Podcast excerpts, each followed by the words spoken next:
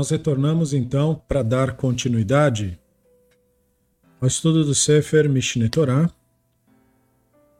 e Esodei Torah, capítulo 5, segunda parte do que estávamos já estudando dentro aqui do capítulo 5.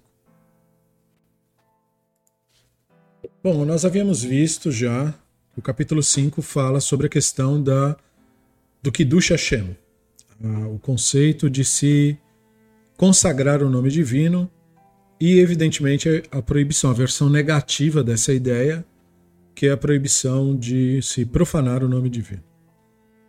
Nós vimos que no primeiro parágrafo existe essa obrigação. Essa foi a primeira informação que o Rambam nos deu.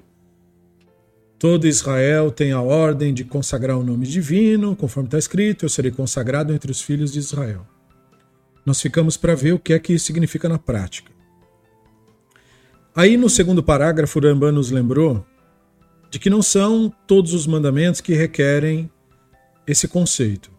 E aí ele explicou que os mandamentos que requerem esse conceito são os mandamentos relacionados à idolatria, profanação da sexualidade e assassinato.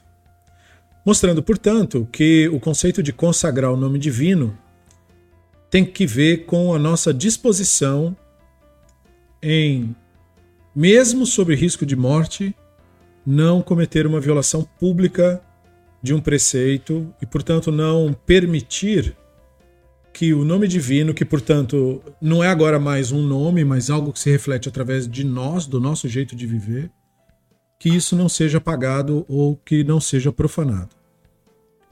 E aí ele explicou que para todos os mandamentos que nós formos eventualmente coagidos a violar, sobre ameaças de assassinato, como cristãos, por exemplo, fizeram em quase toda a sua história contra judeus, mas também em relação a quaisquer outros grupos, nós poderemos violar os preceitos para não sermos assassinados. Exceto esses três que foram mencionados: a profanação da sexualidade, a idolatria e o assassinato, e que, na verdade, são três é, exceções que no fundo, no fundo, são a mesma exceção. Isto é, os três são violação, no fundo, de idolatria mesmo. Porque a idolatria que é contemplada pela Bíblia hebraica é uma idolatria tal qual praticada na antiga terra de Canaã. E com influências, é claro, do Egito, porque sempre temos que lembrar disso quando falamos a respeito. Canaã fazia parte do Egito. Né? Não era um lugar separado do Egito, era, era do Egito o lugar. Então havia uma forte influência do, das práticas que eles faziam naquela época. Por isso que virou esse, esse símbolo de idolatria, por assim dizer. E aí, uh, Urambá nos falou no terceiro parágrafo que essas regras vigoram quando a gente não está num período de perseguição. Ou seja, quando não tem um governo, aí ele usou o exemplo do Nebuchadnezzar, que é aquele imperador, não é? Que fez decretos especificamente contra judeus, porque nesse caso aí, quando é o governo que se coloca contra nós, não é uma pessoa per se, é um governo. Aí, portanto, já está ocorrendo a profanação do nome divino. Aí, no caso, é, aí o Uramban diz: é nosso dever dar a vida e não violar o preceito publicamente. Se é um governo que está indo contra nós, nós não cedemos para governo. O que revela várias coisas da nossa tradição. Em primeiro lugar, a nossa tradição não apregou a violência. Porque o que se esperaria que tivesse escrito no terceiro parágrafo é quando um governo nos perseguir, nós vamos pegar em armas e nos defender. Ou não vamos defender o Deus, ou vamos defender a religião, ou vamos defender a tradição. Enfim, enfim, né? Vamos fazer como os idólatras fazem, como os cristãos fazem, como os islâmicos fazem, de, de assassinar pessoas em nome do Deus. Então, a nossa tradição não diz isso. Né? O Rambam foi bem claro no terceiro parágrafo. Nós morremos e não violamos os preceitos. Então veja, nós morremos, nós não matamos ninguém por isso. Nós morremos por isso. E porque aí no caso do Nebuchadnezzar, no caso quando tem perseguição. E aí ele falou, e essas coisas têm que ser temperadas corretamente. O Rambam está falando no século XII. Mas o Ramban também estudou o que aconteceu no século 2 e 3, quando nós falamos sobre isso, né? Quando teve a revolta do Bar Korbá, que o Rabino Akiva erroneamente achou que era o Messias. E, e parece que dos discípulos do Rabino Akiva, esse pessoal realmente tem problema com isso porque de lá para cá os mistificadores realmente elegeram uma porção de charlatães como falsos messias. Então, tipo assim, esse pessoal realmente, quando eles falarem sobre Messias, não escutem, porque eles não são bons nesse tipo de identificação desde o mundo antigo. Né? O Akiva não entendeu errado, depois veio outros entenderam errado, e aí veio o cara do Iêmen que estava errado, depois veio o Shabbatai Tzvi, lá do racidismo. Agora o Rebbe de Lubav quer dizer, esse pessoal não é bom em dizer quem é o Messias mesmo. Então, assim, é, desde aquela época que teve aquilo, aquela, aquele bafafá lá no, naquela época deu, resultou em guerra civil, que acabou é, provocando uma resposta que culminou no assassinato não só dos revoltosos, mas de muita gente que não tinha nada que ver com aquilo, trazendo então enorme sofrimento ao povo. Com isso em mente, é que o Ramban diz no quarto parágrafo Portanto, eu estou recapitulando aulas anteriores para quem chegou agora. Né? Na, no quarto parágrafo, o Rambam diz que nós temos que é, é, saber direitinho quando que tem que se entregar ao martírio e quando não tem. E que quem inverte o negócio não cumpre a mitzvah. Esse não é o tipo de mitzvah que se você errar, valeu a intenção do coração. Não valeu. Né? Você tem que saber exatamente o que está fazendo. Então ele disse: se foi dito transgrida e a pessoa não transgrediu porque ele é o santo, ele não transgride, ele é o cara mais perfeito que tem, e aí ele preferiu morrer, ele profanou o nome divino. Da mesma forma, quando disse você tem que entregar a vida e não transgredir, mas aí ele amarelou e transgrediu, também profanou o nome divino. Né? Então o Ramã diz: não é o tipo de coisa que dá para errar isso aqui. É, o que é, é, muito interessante, né? Então ele, ele fala dos mártires, é, querendo ou não, apesar do, do equívoco né, cometido pelo Rabino Akiva nessa questão de, de ter eleito erroneamente quem era o Messias, o Rabino Akiva não foi assassinado por isso. Né? Vale lembrar novamente que ele foi assassinado porque ele estava ensinando o Torá em público. E um imperador romano chamado Adriano, maldito seja, né? apagado seja o seu nome e a sua lembrança, esse cara aí resolveu assassinar pessoas que estavam ensinando o Torá. Então ele não. Rabino Akiva, apesar do erro cometido, ele não é, é, foi assassinado por isso. Ele foi assassinado por estar ensinando o Torá. Então ele é um mártir nesse sentido. Né? Por quê? Porque se, se aplica exatamente ao que o Rambam está falando aqui. É, veio uma, uma, um governo e quis não fazer uma perseguição contra uma pessoa específica, mas queria apagar o nome do povo de Israel como um todo. E o Rabino Akiva não, não é, não, não sendo ele o exemplo né, para as pessoas, não amarelou. Ele, muito pelo contrário, se teve um cara que não amarelava era o Akiva, né? Akiva não tinha temor por ninguém. É verdade. Se tem uma qualidade do Rabino Akiva é a coragem e, e, e, e a coerência consigo mesmo. É muito em contrário a muitos de seus supostos discípulos, né? Mas o Rabino Akiva era coerente. Então o cara ameaçou ele de assassinato por ensinar a Torá. Ele falou: Bom, isso quer dizer o quê? Que eu nunca mais vou poder ensinar a Torá? de jeito nenhum. então ele continuou, foi no dia seguinte fazer aquilo. E infelizmente, ele podia ter feito de uma forma diferente, mas enfim, ele tomou a decisão que tomou. Era um cara adulto e infelizmente foi assassinado. Infelizmente, né? Então ele ele é, ele se entregou, né, a esse martírio porque ele entendeu que o ataque não estava sendo feito a ele enquanto a pessoa, mas ao povo de Israel, ao povo, a população como um todo.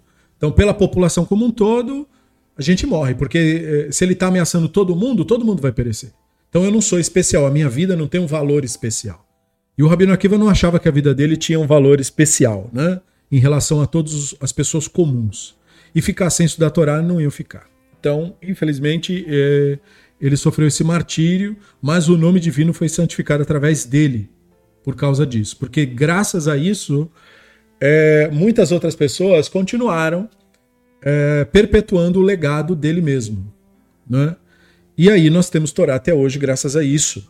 Né? Como o próprio Avraham Joshua Eshel comenta no Torah Minashamayim Bespaklar Eshel Dorot, de que uma das grandes forças motrizes por trás da sobrevivência do povo judeu ao longo da história, em face de todos os grandes perseguidores, é, lembrando agora do Império Romano, mas o Império Romano, na verdade, nem era tão ruim quanto o Império Cristão foi.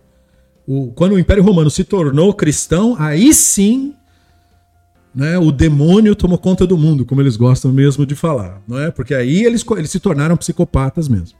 Antes, o Império de Roma era um império brutal, mas ele não fazia especificamente perseguição religiosa.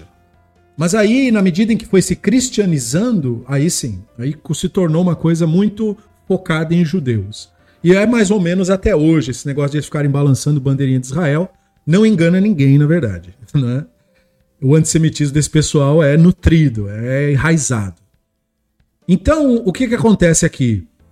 O Akiva enfrentou esse império e acabou perecendo, mas ele sabia exatamente o que estava fazendo. Ele sabia que estava fazendo não uma defesa de si, do próprio ego, mas da população. E aí o Ramban, portanto, diz que você tem que saber quando é essa situação. Né? Então ele fala daquele caso, ele eh, nesse mesmo parágrafo de que se uma pessoa for levada em público, né, ou seja, para atacar a população de Israel, e geralmente é o líder né, da comunidade, né? E aí foi falado, viola, senão você será assassinado. Ele tem que é, é, ser assassinado, ele não pode abrir mão. Agora, existem situações onde isso não é esse o caso, né? E aí, mesmo se a pessoa fraquejar, o Rambam diz, vamos supor que a pessoa não tem essa coragem, né? Porque tem quem não tenha, né? Quer dizer, nem todo mundo tem vocação para soldado, né? Para morrer por uma causa. Porque as pessoas têm uma ilusão de que as vidas delas valem muito. E aí alguém pode achar que, olha, minha vida particular tem uma grande significância, muito mais do que a vida de todas as pessoas. E aí a pessoa não faz isso, vamos supor. Aí ele viola o preceito divino. É, teve muitos casos assim, né? De, de judeus que se converteram para o catolicismo, mesmo que ele estava estivesse sob ameaça. E ele virou católico a vida toda. Teve muitos casos desse aí. Inclusive, e, e não só do período antigo. Teve casos desse na Europa. Teve, teve membros da seita Lubavitch que se converteram para o catolicismo. É, e, e, nem era, naquele caso ali, a questão da perseguição da Inquisição. Era uma coisa de. Parece que foi de convicção mesmo. Então, nós temos esses casos de pessoas que abandonam para a idolatria mesmo. E aí o Rambam diz: se a pessoa foi ameaçada e aí ela fez uma violação sob coação, dessas que ela deveria ter sofrido martírio e não sofreu, ele cometeu um, um erro terrível, né? Perante a nossa lei e tal, perante a nossa tradição. Mas, mas, se nós tivéssemos com essa pessoa num tribunal, se tivesse na época do segundo templo, se, se, se, nós não condenaríamos essa pessoa. Nem mesmo as chibatadas, nada disso. Por quê? Porque ele estava sob coação. Por isso. E quando você está sob coação, você acaba não sendo responsabilizado pelas suas ações, mesmo as, mais terríveis ações. Né? Então, a Urambam explicou isso. Então, nós temos a lei indicando a gravidade de um, de um determinado problema, né? mas ao mesmo tempo mantendo a regra. Nós não legislamos, mesmo nessas leis que são leis da Torá, com base na nossa emoção. Nós legislamos com base na regra seca e clara. Né? E o que diz, diz, o que não diz, não diz. O que eu posso, eu posso, o que eu não posso, eu não posso. Então, ah, mas eu não gosto, mas ele traiu a causa. Não interessa. A lei não te dá poder de fazer nada contra essa pessoa, então você não vai fazer nada contra essa pessoa. É assim que funciona. Né? E isso vale para todas as leis, na verdade. E aí o, o nos lembra, nesse mesmo parágrafo, de que a idolatria né, é o mais sério de todas as violações e tal. E aí nós chegamos nesse capítulo aqui. Esse é o final desse quarto parágrafo, né? Então ele nos falou que se a pessoa puder fugir, tiver a chance de fugir do lugar aonde eles estão violando é, direitos básicos ou respeito básico pelo ser humano, forçando pessoas a violar a Torá e tal e tal, e você puder sair desse lugar. Mas você não sair, você é considerado responsável por tudo. Você é considerado como se fosse um idólatra que idolatrou é, propositadamente. Vamos supor a época de 1400 e, e pouco, ou 1300 e pouco, porque teve nesses dois períodos, é, judeus sendo perseguidos na Espanha e Portugal. E daí um cara lá era muito rico. Aí ele diz que não pode sair de lá, porque senão ele vai perder o que quer que ele tenha lá de riqueza, o gado, ou seja lá o que for que ele tivesse lá. Então esse cara aí é o cara que o Rambam está se referindo aqui. Como uma pessoa que está tendo a chance de sair para não violar a Torá, mas resolve não sair. Então ele fica lá. Aí os caras lá falaram para ele, mas aqui só pode ficar quem segue a nossa religião. Porque países que se tornam com governo cristão são assim, né? Todos eles foram sempre assim e continuarão sendo. Então nós temos que tomar muito cuidado, inclusive com o nosso. Então, ah, só pode morar aqui quem segue a nossa religião. Como vocês são judeus, vocês têm que procurar outro lugar. Porque vocês não acreditam no, no, no mito. Então aí o que, que nós é, é, temos que fazer? Nós temos que sair do lugar. Mas aí esse cara, do meu exemplo, é um cara rico, não quer largar as riquezas, aí ele fica. Então ele é obrigado a seguir aquela religião lá. Ou pelo menos fingir que segue, mesmo que ele não acredite. Então, esse cara que ficou e não segue, ele só está fingindo, esse cara é considerado pela Allahá como um idólatra convicto. Ele não é diferente do idólatra que não acredita. Então veja, isso é muito importante para que você entenda um, um, um fundamento da Torá. A Torá não é fundamentada na narrativa da crença. E essa é uma grande evidência disso. Essa pessoa do exemplo não acredita na idolatria. Não tem fé naquilo. Ele só está fingindo para poder, sei lá qual é a desculpa dele, mas em geral é dinheiro, né? Para não perder o, o, os bens ou a casa, ou seja lá o que for. Então ele não acredita naquilo. Mesmo assim, o diz, ele é considerado como idólatra voluntário. Portanto, não tem que ver com o que você alega que acredita. Tem que ver com o que você faz de fato. Porque todo mundo conta história bonita. Sobre si, eu amo todo mundo, eu amo você, eu amo a humanidade. Todo mundo conta história bonita isso daí. Todo mundo diz que conhece o divino, o divino é um, blá, blá, blá, todo mundo conta essas coisas. Então não é por aí que nós avaliamos, pelas histórias que as pessoas contam. Todo mundo conta história bonita. São poucas as pessoas que são honestas consigo mesmas e com os outros, de mostrar, por exemplo, o ser humano defeituoso que é, que não é nenhum guru, que não tem poderes, que não tem todas as respostas. São poucas as pessoas que são assim. A maioria das pessoas são pessoas que contam versões bonitas de si mesmas. Então elas têm uma crença sobre si. Então, mas a crença que você tem sobre você não interessa. Né? Você se dá uma importância muito grande. Deus gosta muito de mim, mas no fundo não é isso. Você não é um animal mais especial do que qualquer outro animal que está aqui nesse planeta.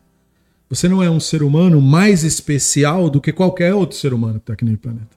Você tem realmente sua unicidade e especialidade, só que ela não é maior que a de ninguém mais.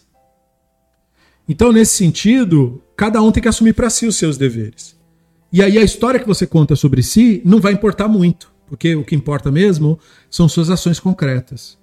Então, nesse caso, o cara conta a história de que não acredita na idolatria, mas a prática dele é uma prática idólatra. Portanto, ele é um idólatra convicto. Porque o que faz a pessoa idólatra é o que ela faz mesmo, mais do que o que ela acredita. Então, do ponto de vista da legislação, não importa muito a crença, importa o que você faz. Então é um ponto importante aqui, um ponto alto do texto. Então nós chegamos até aqui. E aí nós vamos agora para o quinto parágrafo que diz: Nashim shamru lachen ovdei kochavim, תנו לנו אחת מכן, ונטמא אותם.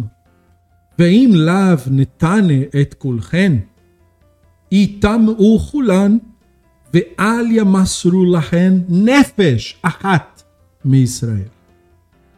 Então, se os adoradores de estrelas exigirem de um grupo de mulheres, dizendo: entreguem uma de vocês e a violentaremos, e se não fizerem isso, violentaremos todas vocês, elas devem ser todas violadas em vez de entregarem a eles uma só vida de Israel. Em outras palavras, nós não consideramos, como eu acabei de dizer, que a minha vida é mais especial e vale mais do que a sua. Que a minha vida é mais impressionante ou mais importante, ou que eu tenho uma missão, ou que é o grande líder religioso e nós vamos morrer para defender o grande líder religioso. Não. Todas as vidas são a mesma vida. Então ele, ele falou. E por que, que ele começou dando esse exemplo drástico? né? Os caras querem uma mulher, porque a idolatria tem essa característica. E primeira coisa, a idolatria preda ou e, convida mulheres. E o motivo é muito tradicional, em primeiro lugar, porque as religiões do mundo antigo eram centradas na figura do feminino. Essa é uma das razões de a nossa tradição ter uma linguagem tão masculinizada, que acabou gerando um problema também, um problema que hoje nós estamos corrigindo mas que é, não é um problema que existe sem motivo. Existe um motivo disso. O motivo da linguagem da Bíblia hebraica e da tradição ser uma linguagem tão masculinizada.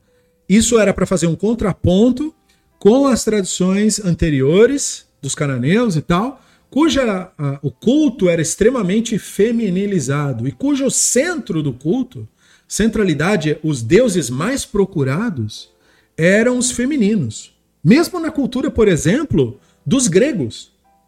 Não é que a gente se fala dos Zeus, Poseidon, mas a deusa mais famosa dos gregos era Atena.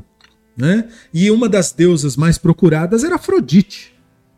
Porque tinha uma prostituta ritual, em geral uma moça, em geral belíssima. Aliás, o povo grego todo é um povo lindíssimo, não é? Então, é evidente que o que era mais procurado era aquilo que envolvia mais sensualidade. Então, por isso que o Rambam usa esse tipo de linguagem, meio que para dar uma alfinetada e para lembrar também a nós que a ideia da adoração de estrelas é uma desculpa para outras coisas. A idolatria ela não tem um fim em si mesma. Por que ela não tem? Porque aquilo que ela vende não existe. Ela vende poderes. Poderes de curar, poderes de fazer ganhar coisas, poderes de saber coisas que você não sabe, né? poderes de não morrer, poderes que não existem. Mas e quando você vai, quando você tira toda essa parafernália argumentativa, o que que está se querendo ali? O que, que se quer com idolatria? Fazer relações entre as pessoas. Não é fazer as pessoas terem relações íntimas entre si, não é? Ou, ou, ou, ou juntar grupos, é, entendeu? Ou fazer negócios. Não, é isso, é, do, é disso que se trata. O resto é uma desculpa para chegar nisso daí. Então é muito importante entender esse ponto que o Rambam está fazendo. Ele está dando uma alfinetada no, no conceito de idolatria para que nós uh, possamos também ter esse tipo de noção. É uma desculpa.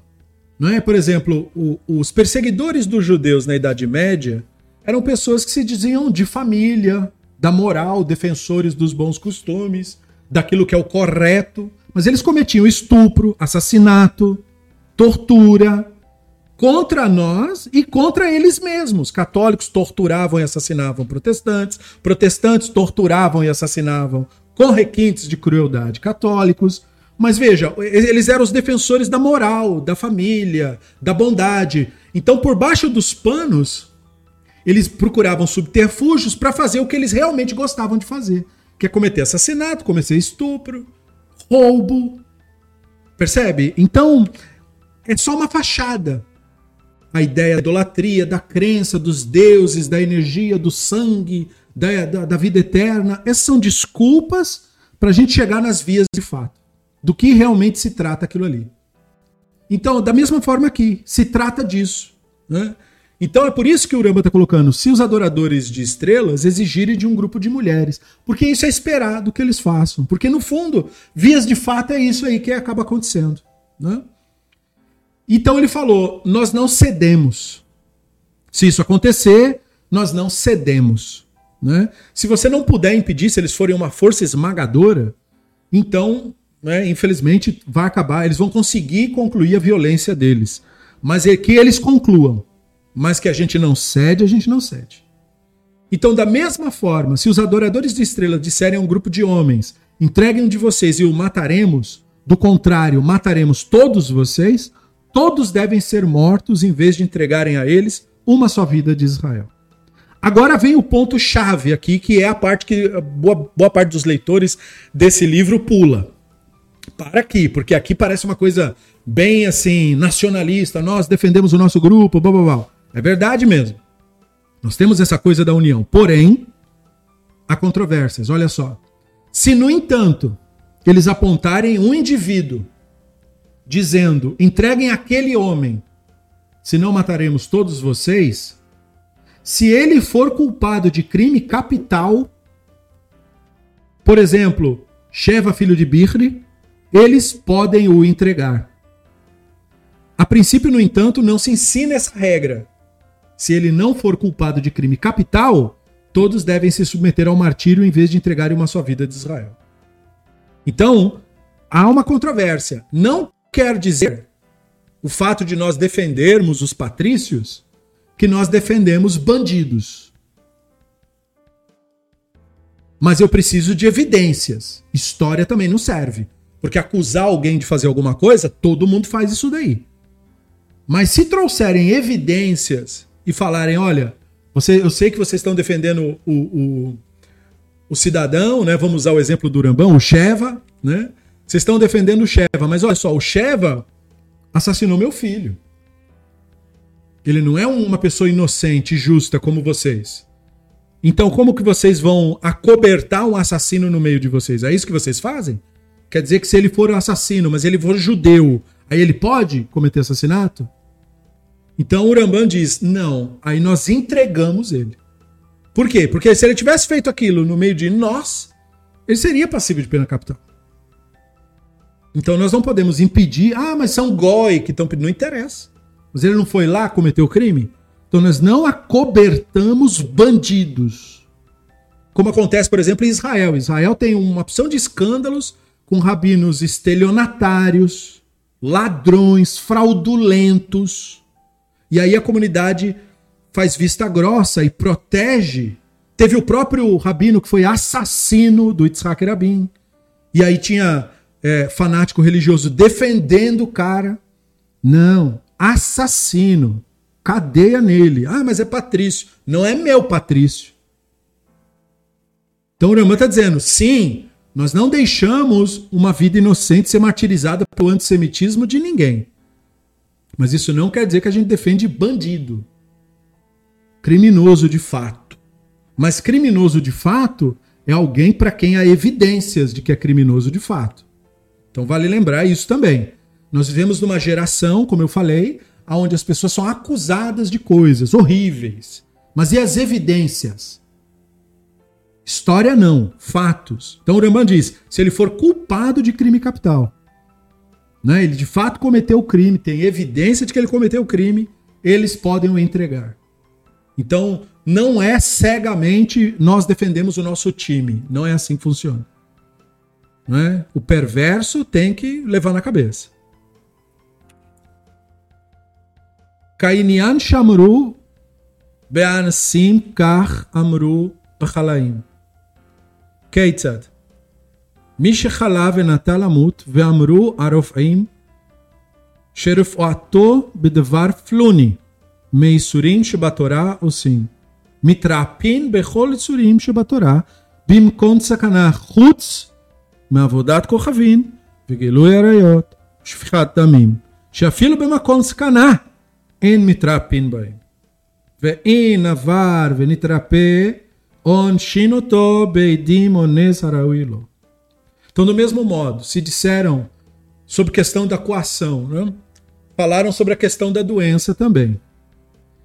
Então, é, como assim, né? Como que a questão da coação envolve a questão da doença? Desse jeito, ó. Uma pessoa adoece e se desanima da vida. Os médicos prescrevem um remédio que consiste numa coisa proibida pela Torá.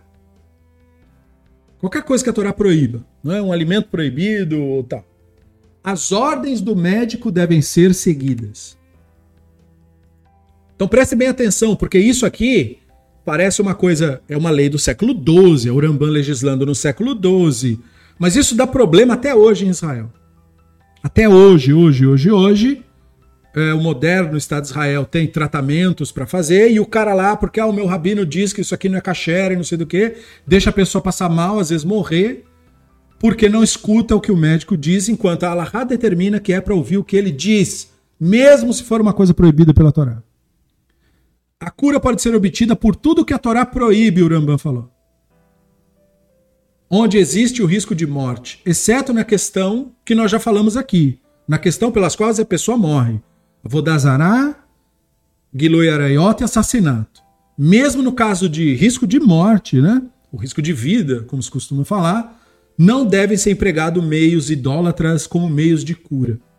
Então, mesmo que seja, ah, não, mas eu ele tá com risco, mas é, a gente vai rezar pro ídolo lá. Não, não vai rezar. Mas se não rezar, ele vai morrer. Então deixa morrer. Mas não vai praticar o crime de idolatria. Tem um caso parecido com isso no Talmud. Porque o Talmud diz que quando uma pessoa está com medo, está doente e se vê com risco de morrer, e aí a pessoa, por, por exemplo, ela, ela pede um amuleto, que é uma violação de Nihush. Não é ainda violação de Avodazará, mas é a violação de Nihush, de superstição, não pode. Os rabinos dizem não pode, é uma violação, mas mas se permite que a pessoa segure lá o amuleto. Por quê? Porque o amuleto funciona como placebo para manter a pessoa calma. É uma violação? É. É uma violação. Não é certo fazer isso. Mas aquela pessoa está no estado, está no seu melhor, está lúcida? Às vezes não está. Às vezes o sofrimento traz lucidez para nós, mas nem sempre o sofrimento traz lucidez. Não é verdade que o sofrimento sempre conduz a um estado de consciência superior. Não, muitas vezes ele leva a mais sofrimento, a mais sofrimento, até ele chegar num ponto bem agudo e aonde talvez a pessoa possa se tornar uma pessoa um pouco mais lúcida. Mesmo assim, não é garantido. Essas coisas não são garantidas. Então, os rabinos, por misericórdia, falaram: não, tudo bem. Nesse caso, a violação de Linrush a gente releva. Não é o certo a fazer, mas a gente entende o placebo. Não é? Claro, eles não falaram essa expressão, nem existia no vocabulário deles, mas eles entendiam que tinha um conceito parecido por trás de que deixa a pessoa calma. Mas isso não quer dizer que a pessoa pode praticar idolatria vai trazer uma imagem idólatra para deixar a pessoa calma. Não, é isso não. Aí é avodazará, aí não pode. Né? Agora, se é um nihush, uma coisa assim, uma superstição, é. A essa altura, né, a pessoa está tão desesperada, a vida dela vale mais do que a orientação. Então, o que, o que quer que a gente possa fazer para a pessoa ficar mais confortável e menos com menos apavorada, tudo bem. Então o Urambá aqui é evidente que ele está usando hipérboles, né? ele está usando conceitos apenas para que a gente entenda a gravidade da situação. Né? Quem é o médico que ia prescrever a Vodazará para cuidar? É, tudo bem, nós vivemos num país de idolatria, então pode ser que aqui no Brasil tenha médicos que prescrevam a Vodazará para curar alguém. Eu mesmo conheci um bem maluco que eu não duvidaria se o fizesse. Mas, é, querendo ou não, é um caso raro, é não é uma prática. Não é? A maior parte dos médicos não, não cospe no diploma ao ponto de oferecer tratamentos falsos só para confortar alguém. Eu quero crer dessa forma, eu não tenho nenhuma evidência disso. Porque a maior parte dos profanadores do que ciência significa, infelizmente, são médicos. Né? É, outras áreas da ciência parece que são bem mais sucedidos em formar bons cientistas. A, a medicina parece que não é muito bem sucedida nisso. É muito charlatão nessa área de formação específica. E eu não sei exatamente o motivo. Talvez eles mesmos possam explicar melhor. Mas. então, talvez por isso o Rambam esteja lidando com essa questão. Talvez fosse uma verdade. Naquela época, o Rambam faz fortes críticas a médicos, né? Afinal, ele, era, ele procurava ser bastante meticuloso e, e ele via que outros não eram tanto assim.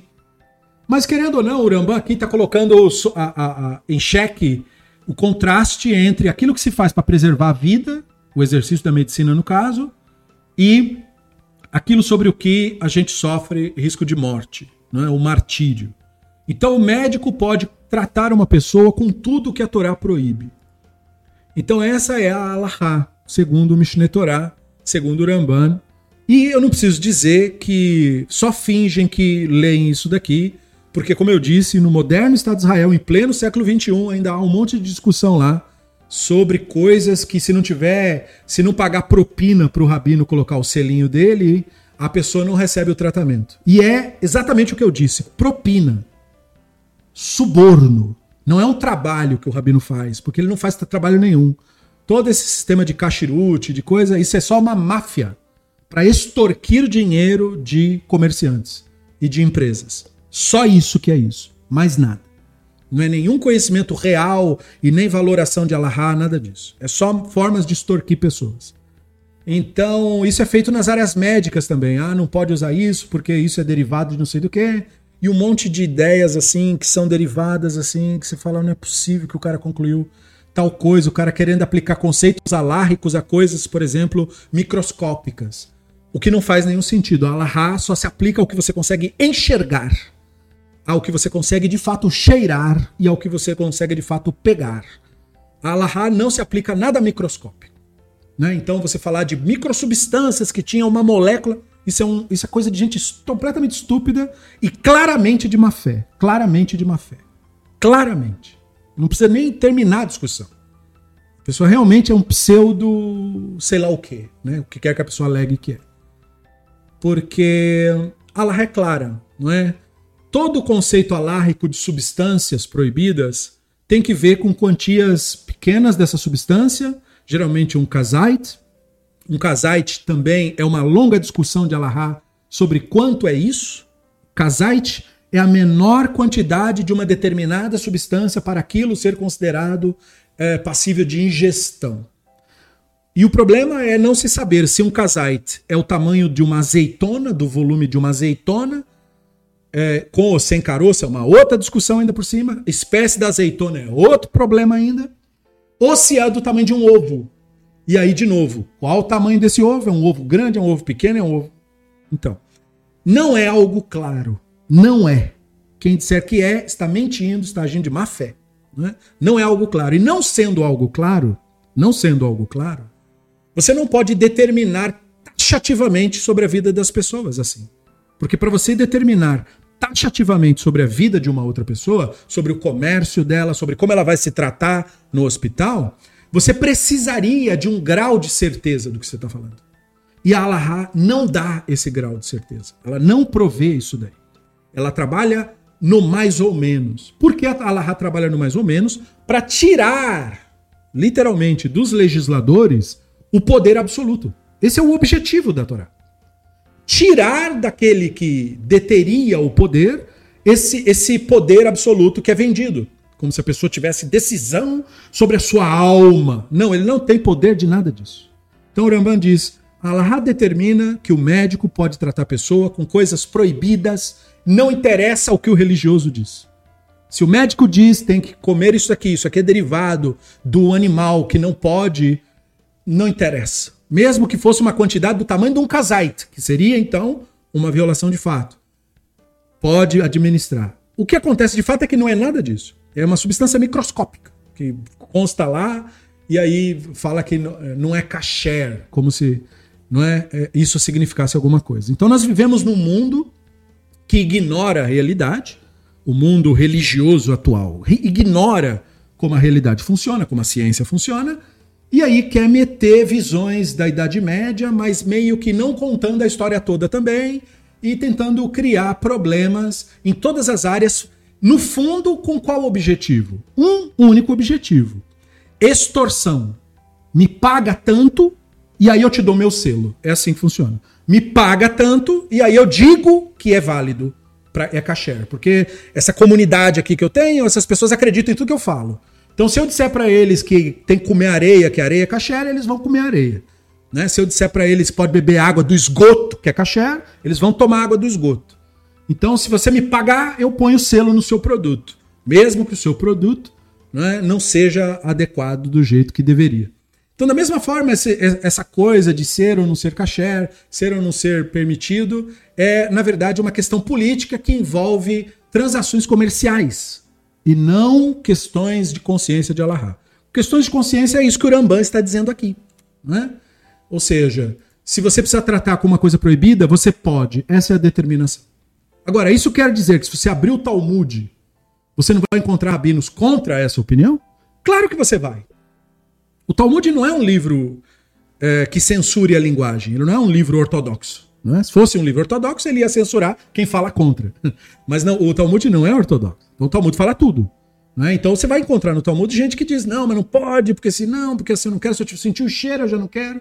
Tá bom, não importa a opinião de cada um. A Laha é feita para atender a população como um todo, para que as pessoas sejam amparadas, para que as pessoas sejam orientadas. Uma pessoa precisa de ajuda médica, mas o procedimento médico estabelecido uh, viola, de alguma maneira, alguma prática ritual da religião.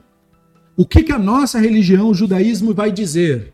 Vai dizer que tudo bem, a vida humana vale mais do que o ritual. Aí, ah, naquele momento, a gente não cumpriu o ritual. Paciência. É que a gente tinha que cuidar da pessoa e a pessoa é mais importante do que o ritual. Então essa é, é disso que você extrai desse tipo de legislação. Porque nós estamos falando da legislação sobre o martírio. O que passa a impressão de que, meu, o cara morre pela fé. Mas espera lá, não é bem assim. Então o Rambam está dizendo, não é assim que a gente morre pela fé. Tem mesmo ocasiões em que você tem que ter coragem. Quando surge aí, não é, é, é um antissemita ou um cristão fanático, se bem que essas duas coisas são quase a mesma coisa, é, e aí o cara quer se voltar contra o povo de Israel, a gente né, acaba é, correndo riscos reais. E tem que ter esse tipo de consciência. Isso acontece, né?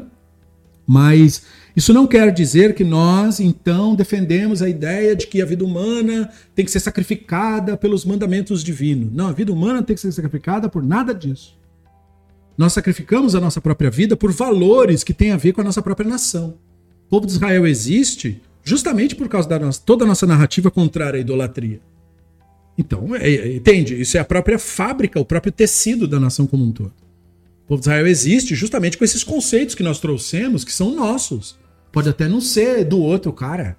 Não é? Como eu falei, no fundo, no fundo, a idolatria quer o quê? Ela quer liberdade para ter as prostitutas ritual deles, entendeu? Fazer os negocinhos deles ali e não sei do que. É isso que eles querem.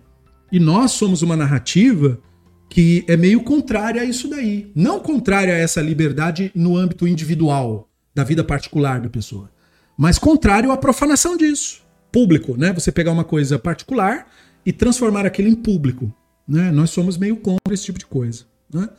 E aí, essa é a própria fábrica da nossa existência. Ah, mas é o nosso costume é outro. Mas aí é problema de cada um. Né? E da mesma forma, o assassinato.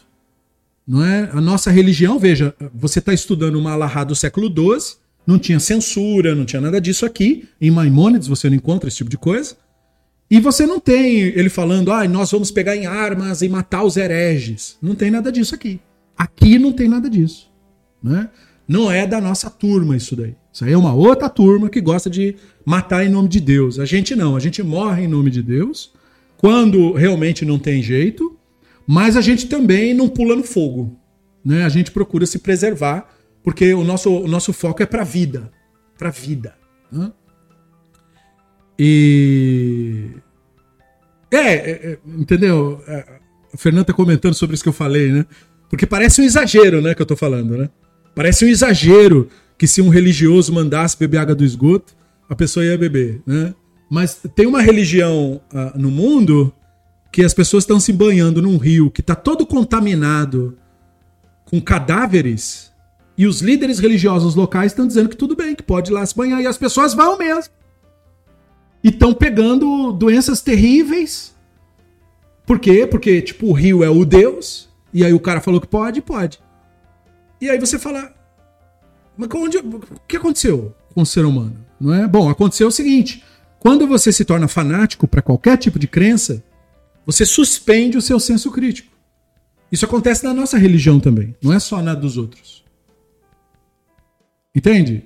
Você suspende o seu senso crítico. Então é isso que o fanatismo deseja de você.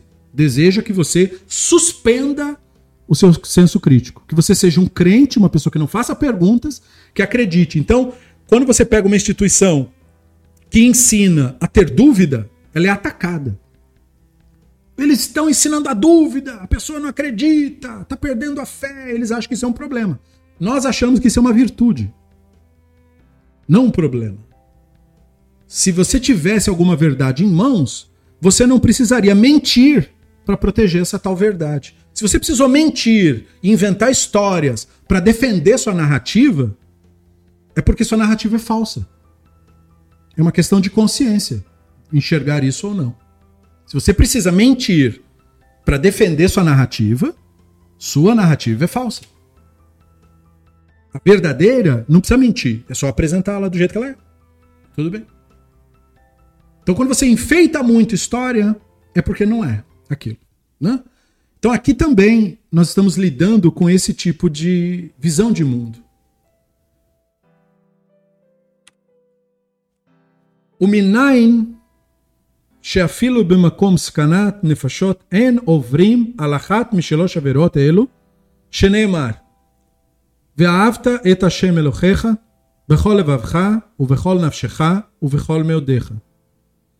אפילו הוא נוטל את נפשך. והריגת נפש מישראל לרפאות נפש אחרת, או להציל אדם מיד נס דבר שהדעת נוטה לו, הוא שאין מאבדיל נפש מפני נפש. והראיות הוגשו לנפשות, שנאמר, כי כאשר יקום איש על רעהו ורחצו nefesh ken davar De onde nós sabemos que mesmo quando a vida está em perigo, nenhum desses mandamentos proibitivos pode ser violado. Esses que nós falamos: idolatria, profanação da sexualidade e assassinato. No que se diz, você vai amar o Hashem, teu Eloá, de todo o teu coração, de toda a tua nefesh, de todas as tuas forças. Mesmo que ele tire a tua vida. E tomar uma vida de Israel para dar cura a outra vida, ou para salvar um homem de um assassino, é algo que a razão ordena que não se faça. Pois uma vida não deve ser sacrificada por outra vida. Quanto à profanação da sexualidade, isso é comparado à própria vida. Como se diz, pois tal como quando um homem se levanta contra o seu próximo e o mata, Assim é esse assunto. Então vamos prestar atenção nisso que o Rambam nos disse. Então veja, da onde nós sabemos que nós não podemos de jeito nenhum violar esses três preceitos?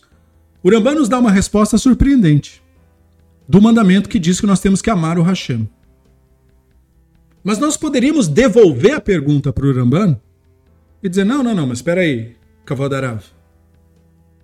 Você não respondeu o que eu perguntei. Eu perguntei: da onde nós sabemos que nós morremos e não violamos esses preceitos? Você me respondeu com um mandamento que diz para eu amar o Hashem de todo o meu coração, de toda a minha nefet, de toda a minha força. Como que esse mandamento tem que ver com a pergunta que eu estou fazendo? Sobre morrer e não violar esses três preceitos. Então o Ramban nos dá a resposta no final. Ele diz: mesmo que ele tire a tua vida. Então, o que, que é isso, amar o Hashem? Perceba aí, né? Por que, que isso tem que ver com o que a gente está falando? Nós não temos pelo divino amor como nós temos amor por quem amamos. O que é amor, afinal de contas? Então nós temos que voltar aqui, né? Vamos voltar e entender essa linguagem direito. Nós já sabemos do Ramban, o Ramban está falando linguagem popular aqui, nós já vimos isso no, desde o começo do Mishneh Torah. Então nós temos que nos pautar no que o Ramban nos ensina do conceito no Guia dos Perplexos. Como que o Ramban nos explica a ideia de amor? Não se pode amar o divino porque o divino não é um objeto. Certo? O divino não é uma pessoa. O divino não tem forma, não tem uma beleza para me apaixonar pela beleza. Então, o que é amar o divino? O que é o divino? O divino é a realidade. É este momento. Sendo o divino a realidade, amar a realidade significa aceitar a realidade. Aceitar este momento. Amor, portanto, quando aplicado em relação ao divino, é a plena aceitação deste outro, que é o divino, tal qual é. Isso é o amor. E, de certa maneira, entre nós seres humanos também poderia se traduzir assim. Amor é a plena aceitação do outro, ser humano, tal qual ele é. Agora veja bem: quando se trata de ser humano, você sabe então muito bem o que você ama e o que você não ama. É muito interessante isso, porque você entender isso muito bem ajuda você a entender o que você ama e o que você não ama. Porque então, se a plena aceitação do outro, como ele é, é o amor, então tem um montão de ser humano que eu não amo mesmo. Porque eu não aceito como ele é. Então, um ser humano racista, por exemplo, não tem o meu amor. Por que não? Porque amor é a plena aceitação do outro como ele é. E se um ser humano é um ser humano racista, antissemita, eu não aceito como ele é. Porque eu não acho isso certo. Ele é meu inimigo, meu adversário. O que ele deseja para o mundo, né? por exemplo, o racista deseja que a raça que ele acha que é a superior seja dominante sobre as outras raças. Então, eu não acho isso. E ele é meu inimigo, meu adversário. Essa ideologia que ele defende é uma ideologia contrária à minha ideologia. Não é amiga minha. Não, ele é meu adversário. Então eu não tenho amor por esse ser humano. Ou seja, eu não aceito como ele é. Eu acho que ele tem que deixar de ser racista. Eu acho que ele tem que deixar de ser homofóbico. Eu acho que ele tem que deixar de ser assim. Então eu não aceito isso. Não aceitar uma coisa é não amar aquela coisa. Essencialmente é isso. Então olha só que legal, né? Quando você ama uma pessoa com quem você convive, o que na verdade, na verdade mesmo, isso significa? Isso significa que você aceita aquela pessoa. A convivência com ela. Veja, eu não estou falando nem de sentimento. Não estou falando de sentimento. Por exemplo, nossos pais têm um sentimento por nós, para quem tem ainda pai e mãe. Mas não é uma pulsão enorme. Houve um sentimento quando era um bebê, aí foi como criança e depois foi mudando conforme foi ficando maior. Mas quando há a presença, quando você está na presença, o que, que realmente o pai e a mãe sente pelo, pelo filho? Uma plena aceitação do outro como ele é. Um contentamento por sua mera existência, não importando o tipo de existência que você tenha. O que ele quer de você, o que a sua mãe e seu pai querem de você, que você exista só.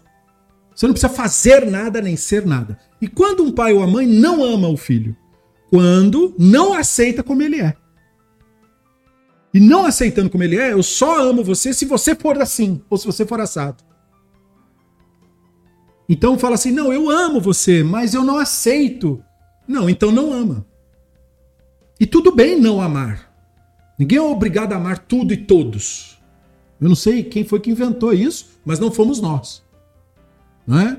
é, houve uma confusão sobre o Ve'ahavta lerê hakamorra, né? Amarás o teu próximo como a ti mesmo. Veja, se amar o outro é aceitar a existência do outro, amar o próximo como a mim mesmo é aceitar a existência do outro como eu aceito a minha. Os direitos que eu quero para mim, eu quero para o outro. E assim que eu amo o outro. Eu não quero como ele, eu não quero conviver com ele, eu não quero que ele venha para perto de mim. Não quero isso. Eu quero que ele exista como eu existo, que ele tenha direitos como eu tenho direito. Eu amo o outro como a mim mesmo. Eu aceito a sua existência como eu aceito a minha. Eu não acho que todo mundo tem que sofrer a minha presença. Minha presença não é só agradável, ela também é desagradável. Ninguém tem que sofrer a minha presença. Mas assim como eu quero continuar na minha existência, eu quero que o outro continue na dele ou na dela. Se você entendeu isso, volte aqui para o versículo. Amarás o Hashem, teu Eloá. Ou seja, você vai admitir a manifestação do divino como ela é, não como você acha que deveria ser. Ah, o mundo deveria ser assim, o mundo deveria ser assado, o mundo não deveria ser nada. O mundo já é como deveria ser. A realidade e a natureza já são como deveriam ser. A plena aceitação dos fatos como eles são, a plena aceitação do, do ocorrido como ocorreu. Como ocorreu. As coisas são como são e eu as aceito plenamente. Ah, mas aí eu não tive vantagem. Tudo bem. Então eu não tive. Então quando você aceita isso, você se vê na situação que o Rambam nos deu. De um rei perverso que decretou sobre toda a população judaica que vocês serão mortos porque vocês estão seguindo a religião de vocês. Se eu aceito os fatos como eles são, tenho como fugir? Não tenho. Tenho como me livrar desse psicopata? Não tenho. Não tenho como escapar disso. Então eu ergo a cabeça e aceito mesmo que ele tire a tua vida. Veja agora onde nós chegamos com isso. Judeus que morreram na mão de cristãos fanáticos durante todo o período do mundo antigo, ou na mão dos seus discípulos, os nazistas, os fascistas e todo esse pessoal aí, que usou muito o cristianismo para perseguir também, eles perderam a vida por fatos que ocorreram a eles fatos e realidades históricas, políticas, realidades físicas. Com certeza ocorreu na cabeça de alguém imaginar que, o, como eles imaginam o divino como mágico, tinha que ter ocorrido uma mágica para aquilo não ter acontecido. E não é verdade. Quando uma força perversa surge no mundo, é necessário que uma outra força combata, como ocorreu com os aliados combatendo os nazistas. Eles não iam sair de lá. Não adianta mandar uma carta dizendo, por gentileza, senhores, retirem-se. Não. Tinha que ir lá com o exército e derrotá-los mesmo. E jogar bomba, e atirar, e executar, e fazer eles saírem de lá à força. Era só assim que ia derrotar o nazismo.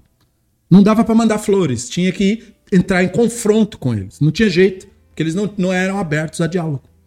Eles eram absolutamente convictos que aquilo era missão divina e que o Jesus mandou eles fazer aquilo lá. Então, como eles eram psicopatas e não tinha diálogo, você tinha que usar a força. E muitas vezes as pessoas tinham que enfrentar a morte. E a morte era uma realidade para a pessoa. Era aquilo que ela teria que enfrentar, não tinha jeito. Então, você vai amar o Hashem. Você vai aceitar absolutamente essa realidade que você está agora. Qual era a realidade de muitas dessas pessoas? O mundo está em guerra. Estamos em conflito. Estamos lutando por nossas vidas. Podemos morrer amanhã, ou hoje à noite, ou amanhã de tarde. Não sabemos. Nada é incerto, não há futuro. Só há o momento presente. Qual é a minha atitude? Eu aceito isso absolutamente. Quando eu aceito isso absolutamente, aí eu entendo. Nós não infringimos os preceitos. Porque se você entender que não existe nenhum futuro, só existe esse momento, então, por que, que você vai infringir o, pre, o, o preceito para você ter algum tipo de futuro? Não tem nenhum tipo de futuro. Só existe esse momento. Então é necessário que você o enfrente, custe o que custar. É desse tipo de cenário que o Rambam está nos trazendo a reflexão. Então é por isso que é desse preceito que nós sabemos que nós não violamos, porque nós aceitamos o Hashem, nós amamos o Hashem de todo o coração. Nós aceitamos o que é de todo o coração. Ah, mas aí eu vou ter que morrer, mas aí eu vou morrer, mas tudo bem. Mesmo que ele tire a tua vida, porque ele tirará, né?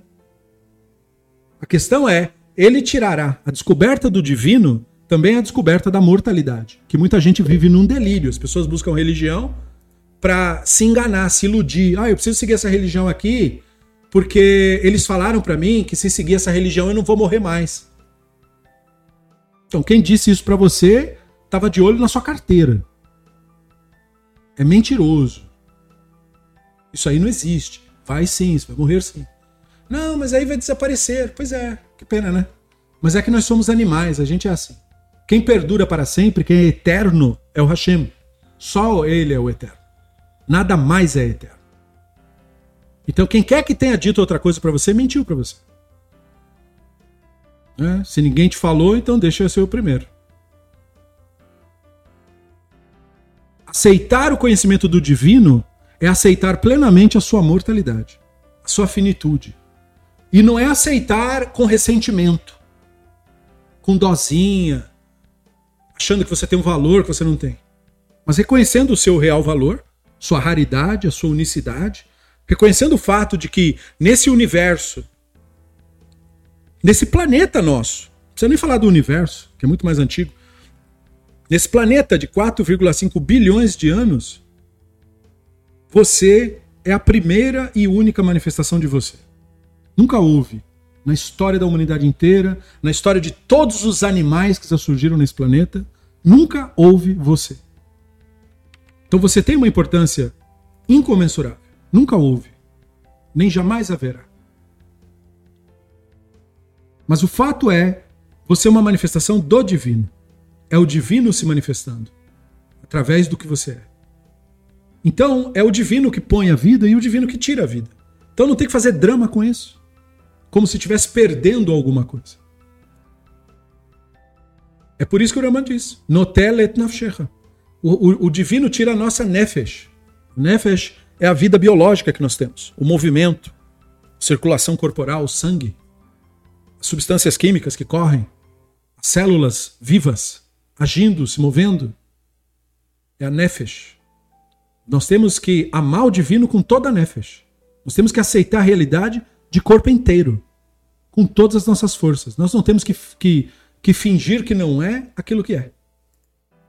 É só assim que você entende o porquê de Israel ter sobrevivido e enfrentado a morte, se necessário. Tudo bem.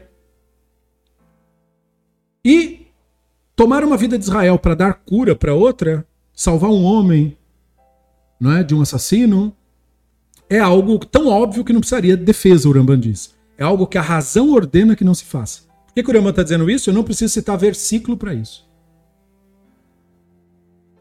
Eu não preciso citar versículo para quê? O Rambam conclui.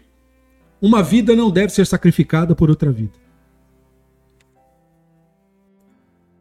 É por isso que nós rejeitamos a narrativa do cristianismo, não?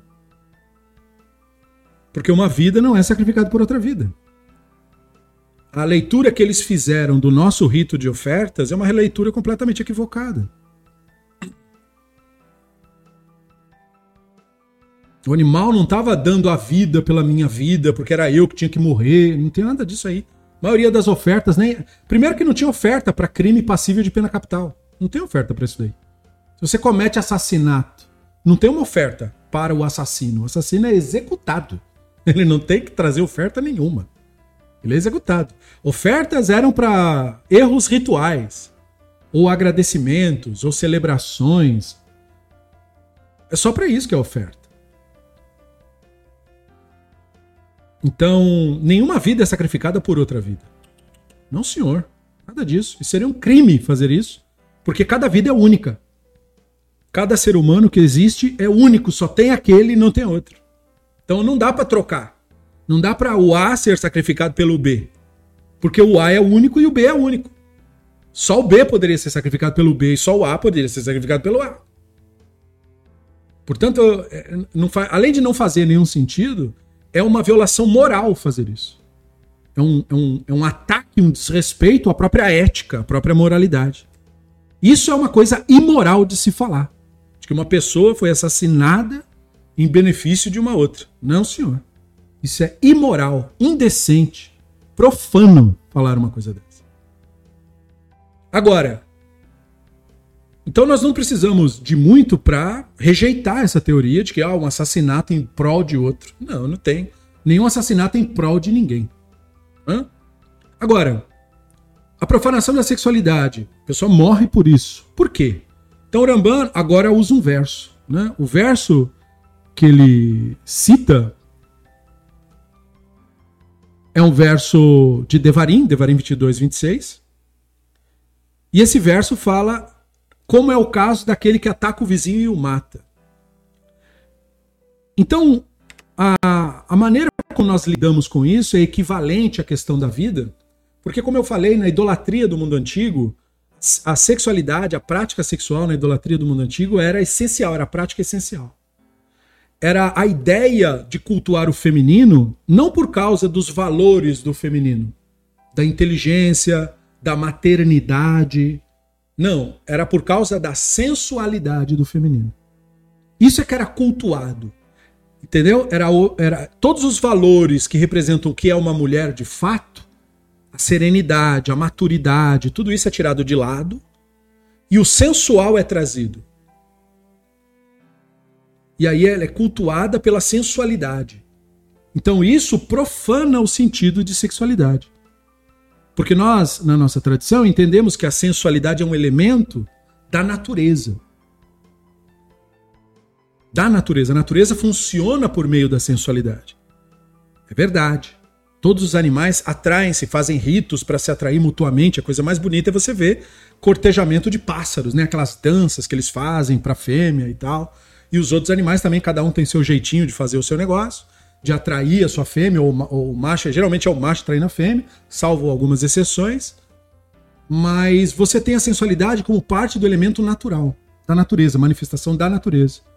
E na, nas, na, nos cultos cananeus antigos, isso se tornou parte essencial da idolatria, como parte da propaganda da idolatria. Como meio de fazer a idolatria crescer.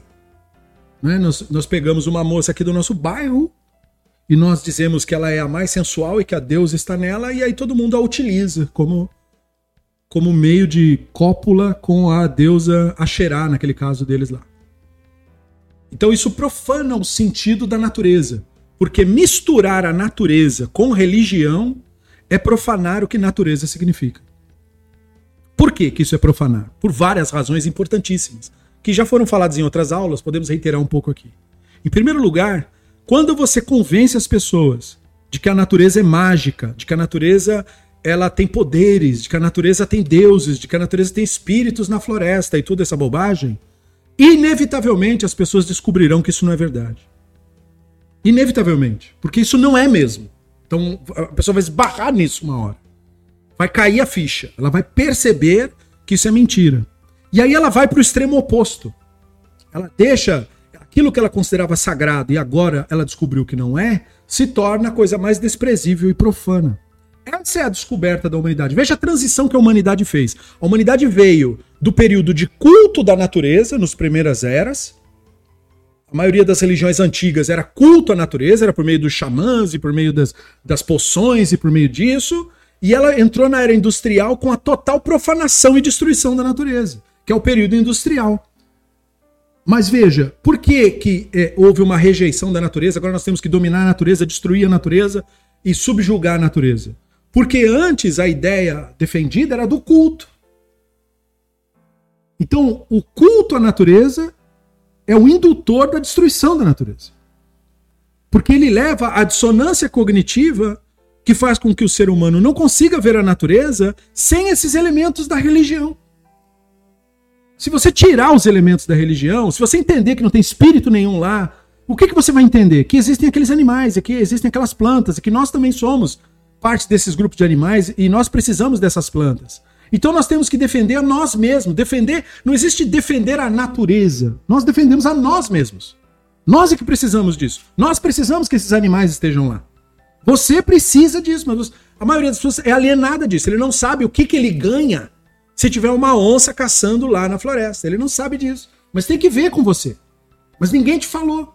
Por quê? Porque nós saímos do culto da natureza para a profanação da natureza. E por que nós estamos falando disso? Porque toda a religião do mundo antigo era focada no culto da natureza. Por isso o culto à sensualidade. Porque se vê que todos os animais têm esses rituais de acasalamento. Então esses caras tentavam imitar a natureza, fazendo a mesma coisa entre nós, fazendo dancinhas, botando roupinha e tal, tal, tal, agindo como bicho. Vendo o animal como uma, uma divindade. E isso é um problema. Porque a maioria dos cultos religiosos que viam animais como divindade acabavam sacrificando o ser humano em favor dos animais. Então nós temos graves problemas de dissonância cognitiva, de percepção correta da realidade, por causa desse tipo de profanação. E como eu falei, a profanação da sexualidade era o principal carro-chefe de popularização da idolatria. Né? Ninguém queria ir nessa tal igreja da idolatria, mas quando falou que tinha mulher bonita lá, aí eles falaram: ah, bom, então eu vou. Essa, essa é a realidade dos fatos. Não é? Não vai lá, não, mas tem uma sacerdotisa super sensual lá que põe uma roupinha, não é? Ela é uma mulher bonita e põe uma roupinha, ela vai te levar no, na, na tenda dela e vai ser super divertido. O cara ia, né? O cara ia, porque ele confundia espiritualidade com isso. Espiritualidade com satisfação dos instintos, espiritualidade com satisfação dos desejos. Então, essa é a sexualidade profana. Quando você tira a sexualidade da onde ela é, que é da natureza. Ela não tem nada que ver com Deus, nem com forças, nem com chakra kundalini, nem com energias, não tem nada disso daí. Quem falou isso para você é charlatão. Tá tentando alguma coisa contigo. Toma cuidado. Não tem nada que ver sexualidade com o divino. Sexualidade é uma coisa da natureza. E tem que permanecer lá. Tem que permanecer na intimidade da pessoa. Não pode ser usado como argumento de atrair pessoas. Não pode ser usado como argumento de validar sentimentos e o divino. Não é demonstração de amor. Não é prova de amor. Né? Então, é uma profanação. E é como, portanto, você perder a sua vida. Aqui no sentido da vida da Torá, da vida do Adão. Não no sentido da vida biológica, mas da vida, essencialmente vida, que é a vida desperta. Porque quando você começa a entender, ou começa a achar que o caminho do divino é o caminho da satisfação dos instintos, então você perdeu sua vida. Você, você deixou de confundir. Você deixou de ter a percepção e começou a confundir a realidade com a loucura. Então, nós temos um caminho que é a superação do humano, que é tornar-se Adam, que é tornar-se lúcido, entender o que é da natureza, respeitar e honrar a natureza, proteger a natureza, mas nunca cultuar a natureza. Nunca cultuar isso.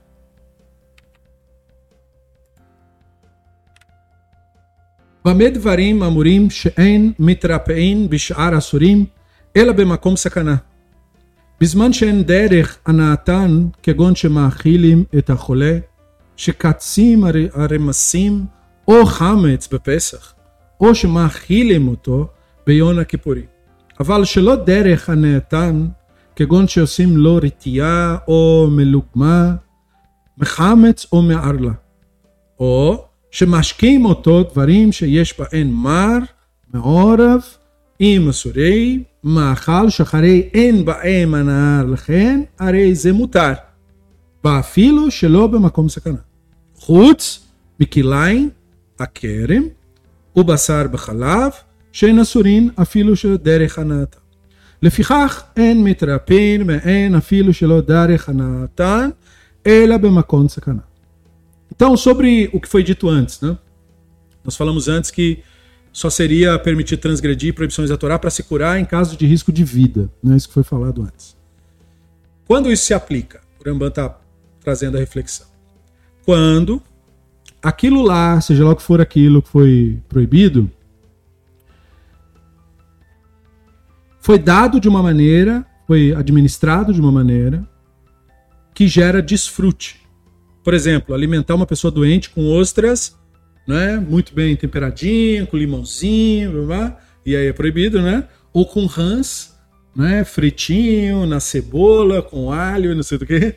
Ou o pão fermentado em Pessah, né? Ou seja, pão comum, né? Que não seja é, que, que se come em geral em Pessah, né? Uma matzá. Ou qualquer alimento no dia da expiação, no Yom Kippur.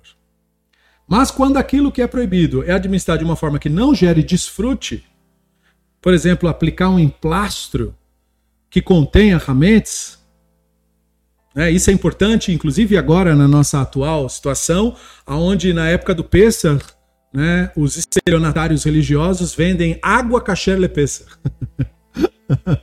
Tem que rir, porque como é que você fala assim, como é que vai a água que tem rametes? Como que é?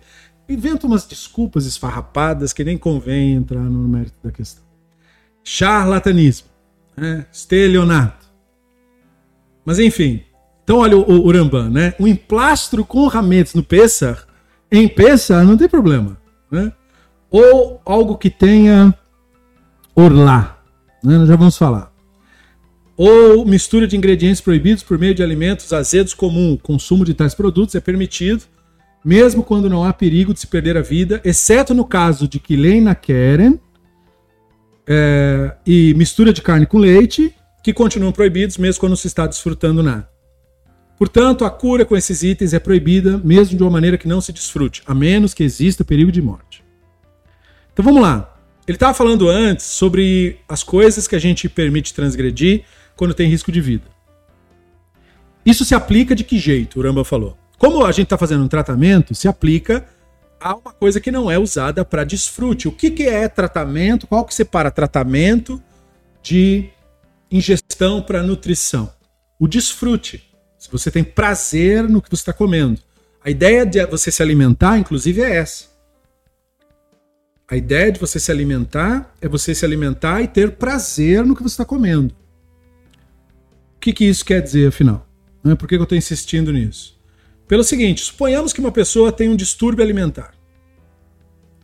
E aí a pessoa faça uma brahá para comer uma determinada comida. E aí ele come tanto aquela comida que ele passa mal. Então, essa brahá que ele fez foi uma brahá em vão. Porque ele não cometeu aquilá, ele não comeu para justificar a brahá. Quando você faz uma brahá para se alimentar, você tem que se alimentar, ou seja, você tem que desfrutar. Se você comer até passar mal, você não desfrutou.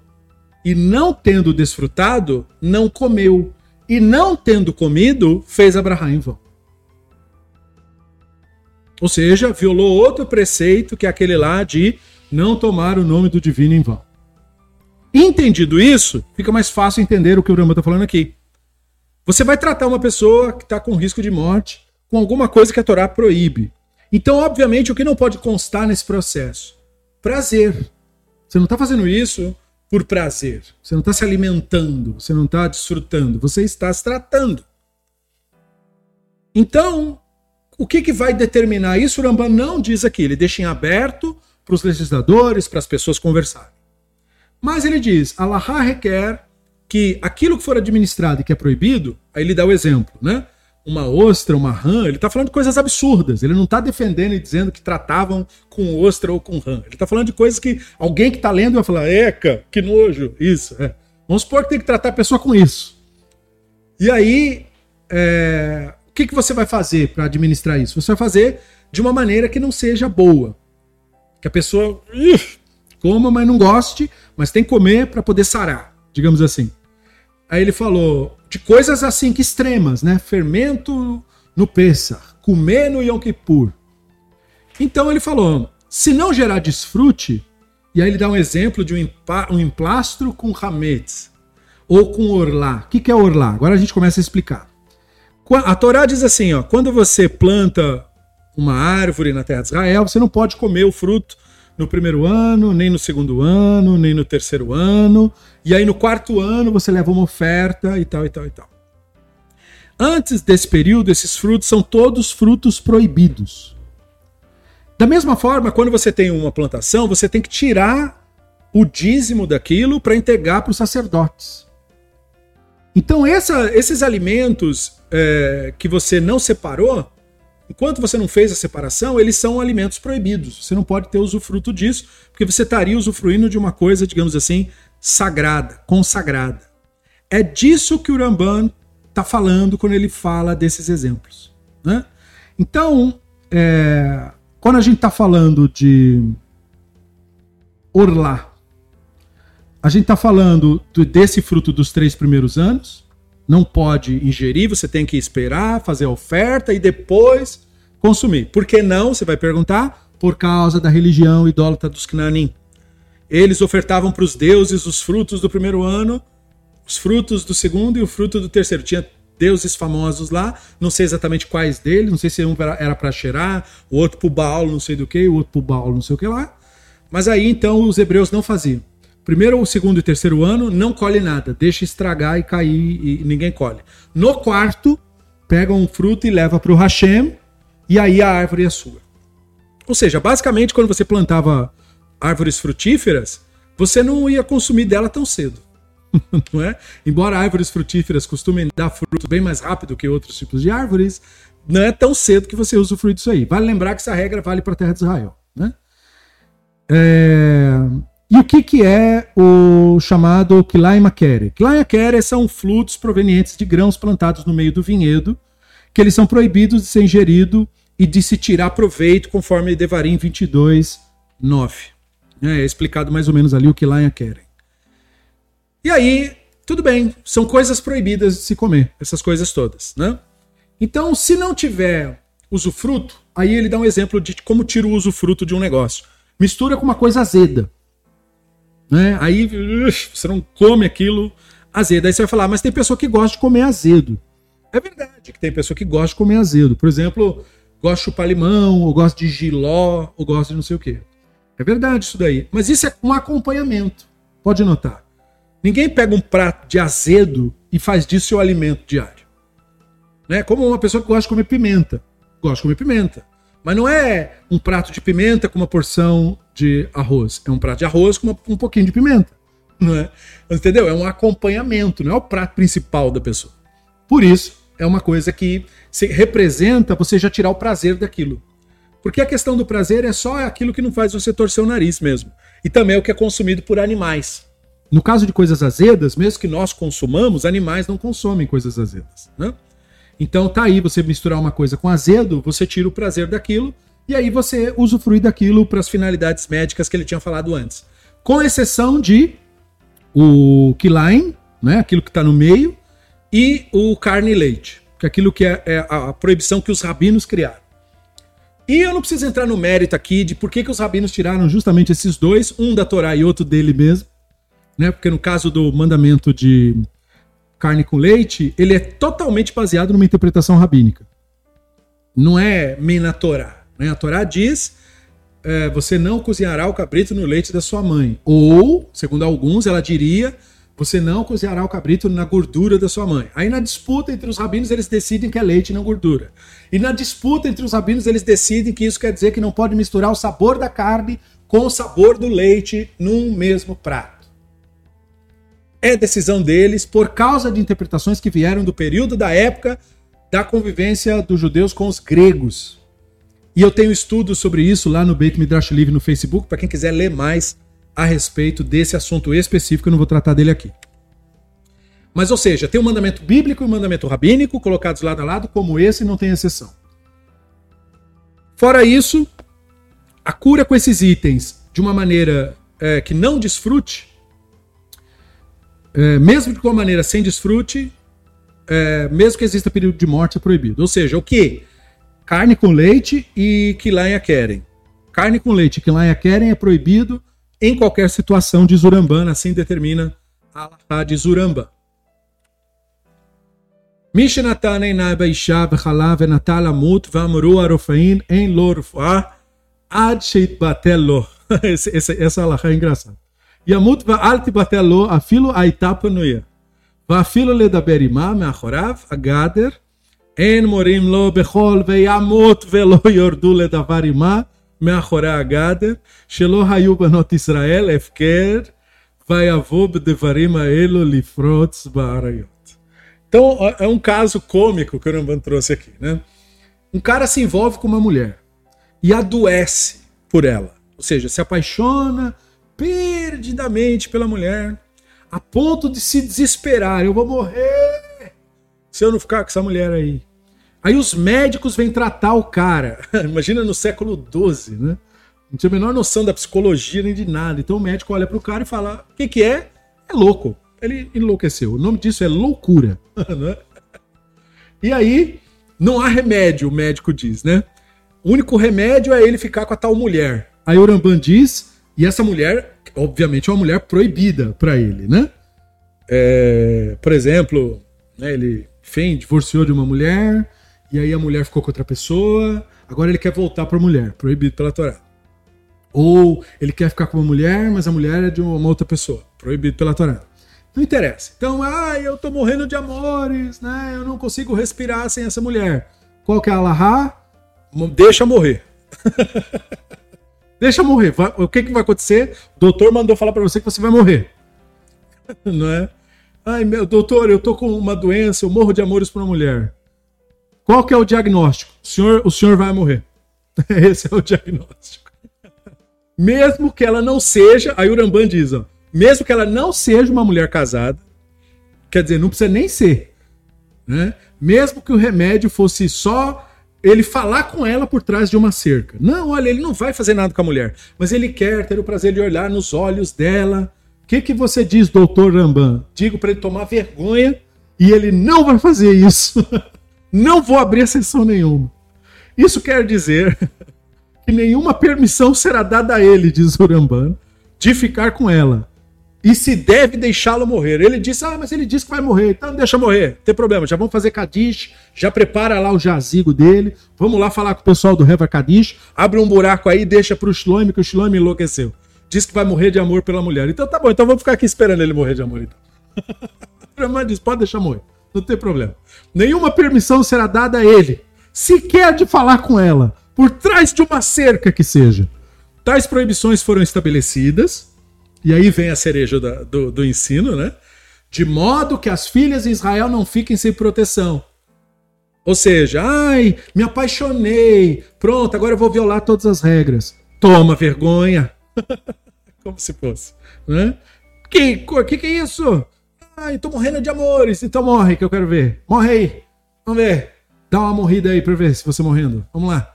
Morre de amores, coisa nenhuma. Não é?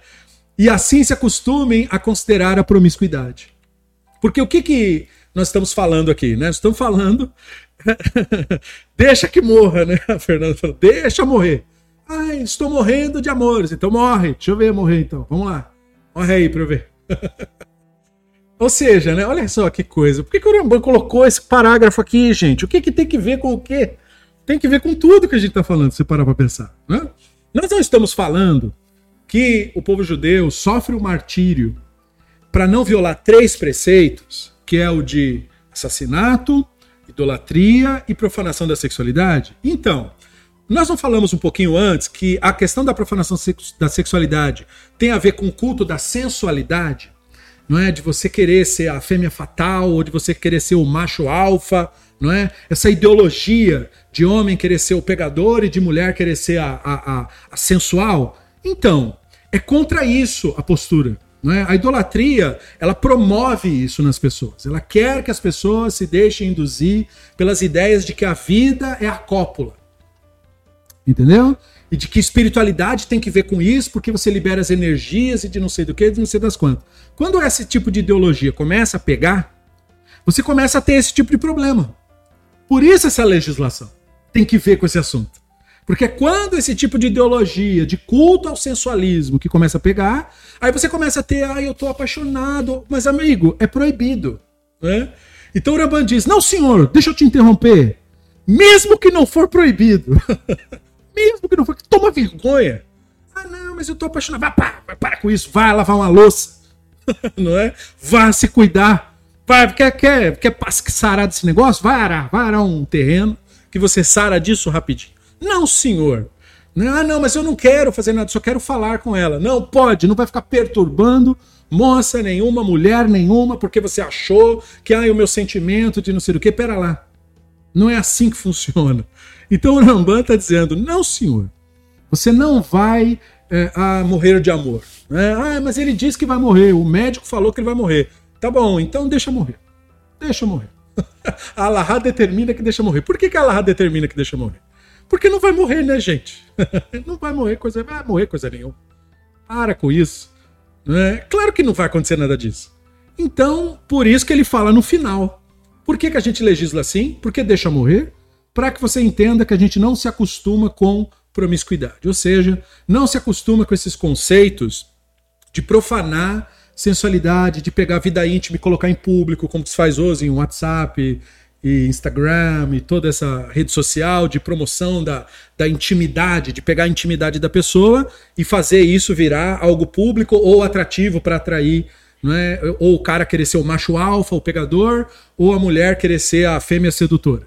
Então, não, porque esse é o caminho da idolatria. Esse é o caminho daquela profanação. Lembra que nós falamos antes de que a questão da idolatria não é uma questão de crença, e sim de comportamento, então, é a mesma coisa aquele caso lá. O cara ficou no lugar que ele deveria ter saído. Como ele é considerado? Como idólatra proposital. Da mesma forma, a pessoa entra nessa do, de ser o macho alfa ou de ser a fêmea fatale.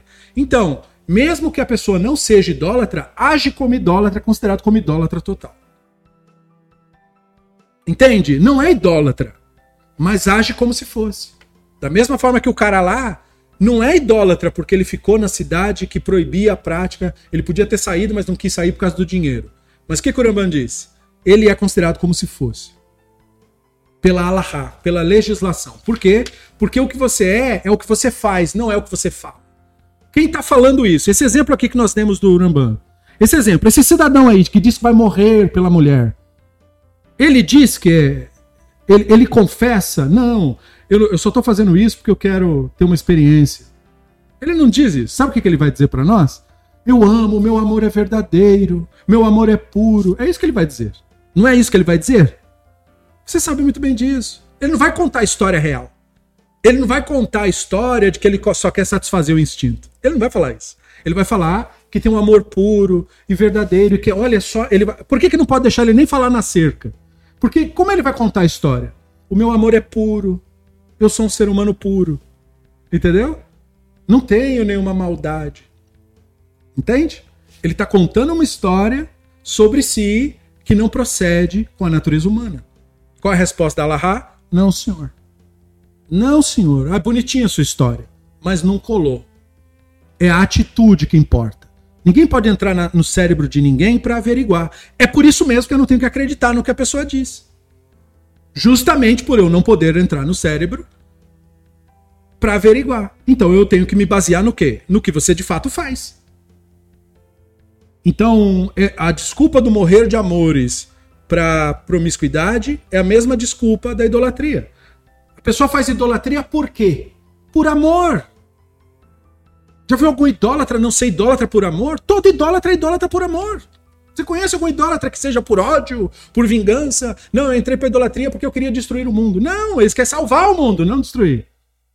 Quer proteger o mundo. Roma estava assassinando impérios, executando pessoas, porque queria levar a civilização, a ordem, a luz, a pax romana. É isso que eles queriam. Mas até aí, o que, que você acha que o nazismo queria fazer com o mundo? queria melhorar o mundo, eles diziam. Ele estava assassinando pessoas, cometendo tortura, roubo e assassinato para salvar o mundo. Então, a idolatria sempre diz que está fazendo por um bom motivo as coisas que faz. Faz por amor. O que, que nós eh, admitimos do ponto de vista da Laha? Papo furado. É o que você age. Como a atitude é uma atitude promíscua, então o que você conta não interessa. Entende? Por isso que ele misturou, aparentemente misturou os assuntos. Você fala, mas que estranho colocar esse assunto aqui do cara que morre de amores com o negócio do martírio. Mas tem que ver, perceba que tem que ver, né? Tem que ver. כל העובר מדעתו בלא אונס על אחת מכל מצוות האמורות בתורה, בשעת נפש ליחיס, הרי זה מחלל את השם. ולפיכך נאמר בשבועת שקר, וחיללת את שם אלוהיך אני השם. ואין עבר בעשרת מישראל, אחרי זה חילל את שם ברבים. וכן, כל הפורש מעברה או עשה מצוות לא מפני דבר בעולם, לא פח, פחד ולא יראה ולא לבקר כבוד, אלא לפני הבורא ברוך הוא, כמניין יוסף הצדיק עצמו, מעשר רבו, אחרי זה מקדש את השם. Quem quer que transgrida intencionalmente, sem coação, um dos mandamentos da Torá, porque o despreza e faz isso com má fé, eis que está blasfemando contra o nome. Portanto, se diz do juramento falso, está profanando o nome de teu Eloá, eu sou o Hashem. Se ele cometer a ofensa na presença de dez israelitas, será culpado de blasfêmia pública.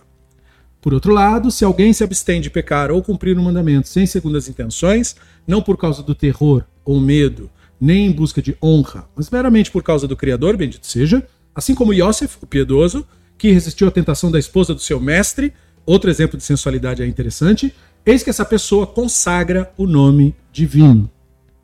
Então agora o Ramban volta um pouco dos conceitos de observância de preceitos. Lembre-se que o Ramban está falando uma linguagem popular aqui, né? Linguagem popular, uma linguagem para o povão ignorante entender. Então, note aí, né? A pessoa transgride intencionalmente, não foi coagida a fazer isso, porque ele não gosta, porque ele despreza. Então, isso é blasfêmia contra o nome do divino. Essa é a resposta para quem perguntar, né? O que é blasfemar o nome do divino? É xingar o divino? De algum nome? Não. Blasfêmia não é o que você, fa o que você fala. Blasfêmia é o que você faz. Blasfêmia é uma atitude sua. Então o cara diz que segue religião, que é ortodoxo, porque ortodoxo diz que só ele segue a religião, né? É, diz que é o representante do judaísmo verdadeiro. E aí, no, no, por trás dos negócios, é contrabandista, estelionatário, enfim, às vezes outros crimes seríssimos, ladrão, literalmente, né, e outras coisas, mas. É, então, a atitude perversa que profana o nome divino. O nome divino não é representado, portanto, pelo que você fala. O nome divino é representado por quem você é de fato. É o que você é que representa o nome do divino e não o que você fala. Então, de novo, blasfemar contra o divino é violar o preceito. É ser canalha, como a Torá diz para não ser, é roubar nos pesos e medidas, ou seja, roubar nos negócios. Né?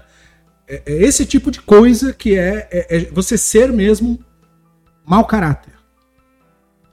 E aí, portanto, se diz do juramento falso, está profanando o nome de Eloá. Veja, por que, que ele usou esse exemplo? Para mostrar que o texto deveria ter dito assim: ele está jurando falso. Ué, preceito está falando sobre juramentos falsos. Então o que, que tinha que estar tá escrito? E ele jurou falso e, portanto, violou a Torá. Mas em vez de dizer isso, o texto diz: ele profanou o nome do divino. Mas ele não profanou em tese, ou seja, ele não xingou o divino de nada. Ele só jurou e era mentira o que ele jurou. Pois é. Mas é isso aí que é profanar o nome do divino. Então nós todos temos que olhar para nós. Porque nós apontamos o dedo, por exemplo, para uma pessoa que não segue a religião e diz que a pessoa está profanando. Mas como que ela está profanando se ela nem segue a religião? Profanar o nome do divino é você dizer que é o defensor da Torá e de não sei do que, mas aí as suas práticas não refletem isso que você está falando. Isso é profanar o nome do divino.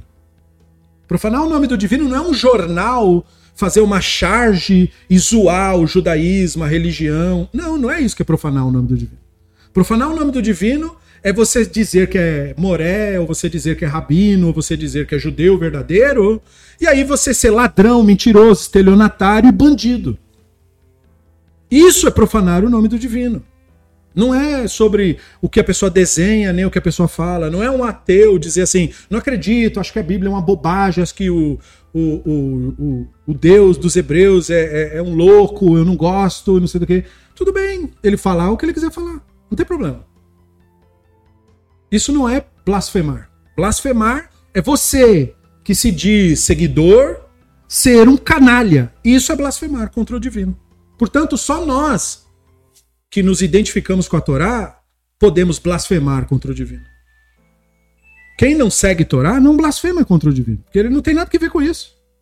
A blasfêmia contra o divino acontece quando eu digo que sou o seguidor, eu que digo que sou o exemplo, eu digo que sigo a religião, e eu sou ladrão, eu sou estelionatário, eu sou caluniador. Entendeu? Às vezes até assassino, enfim, bandido racista, né?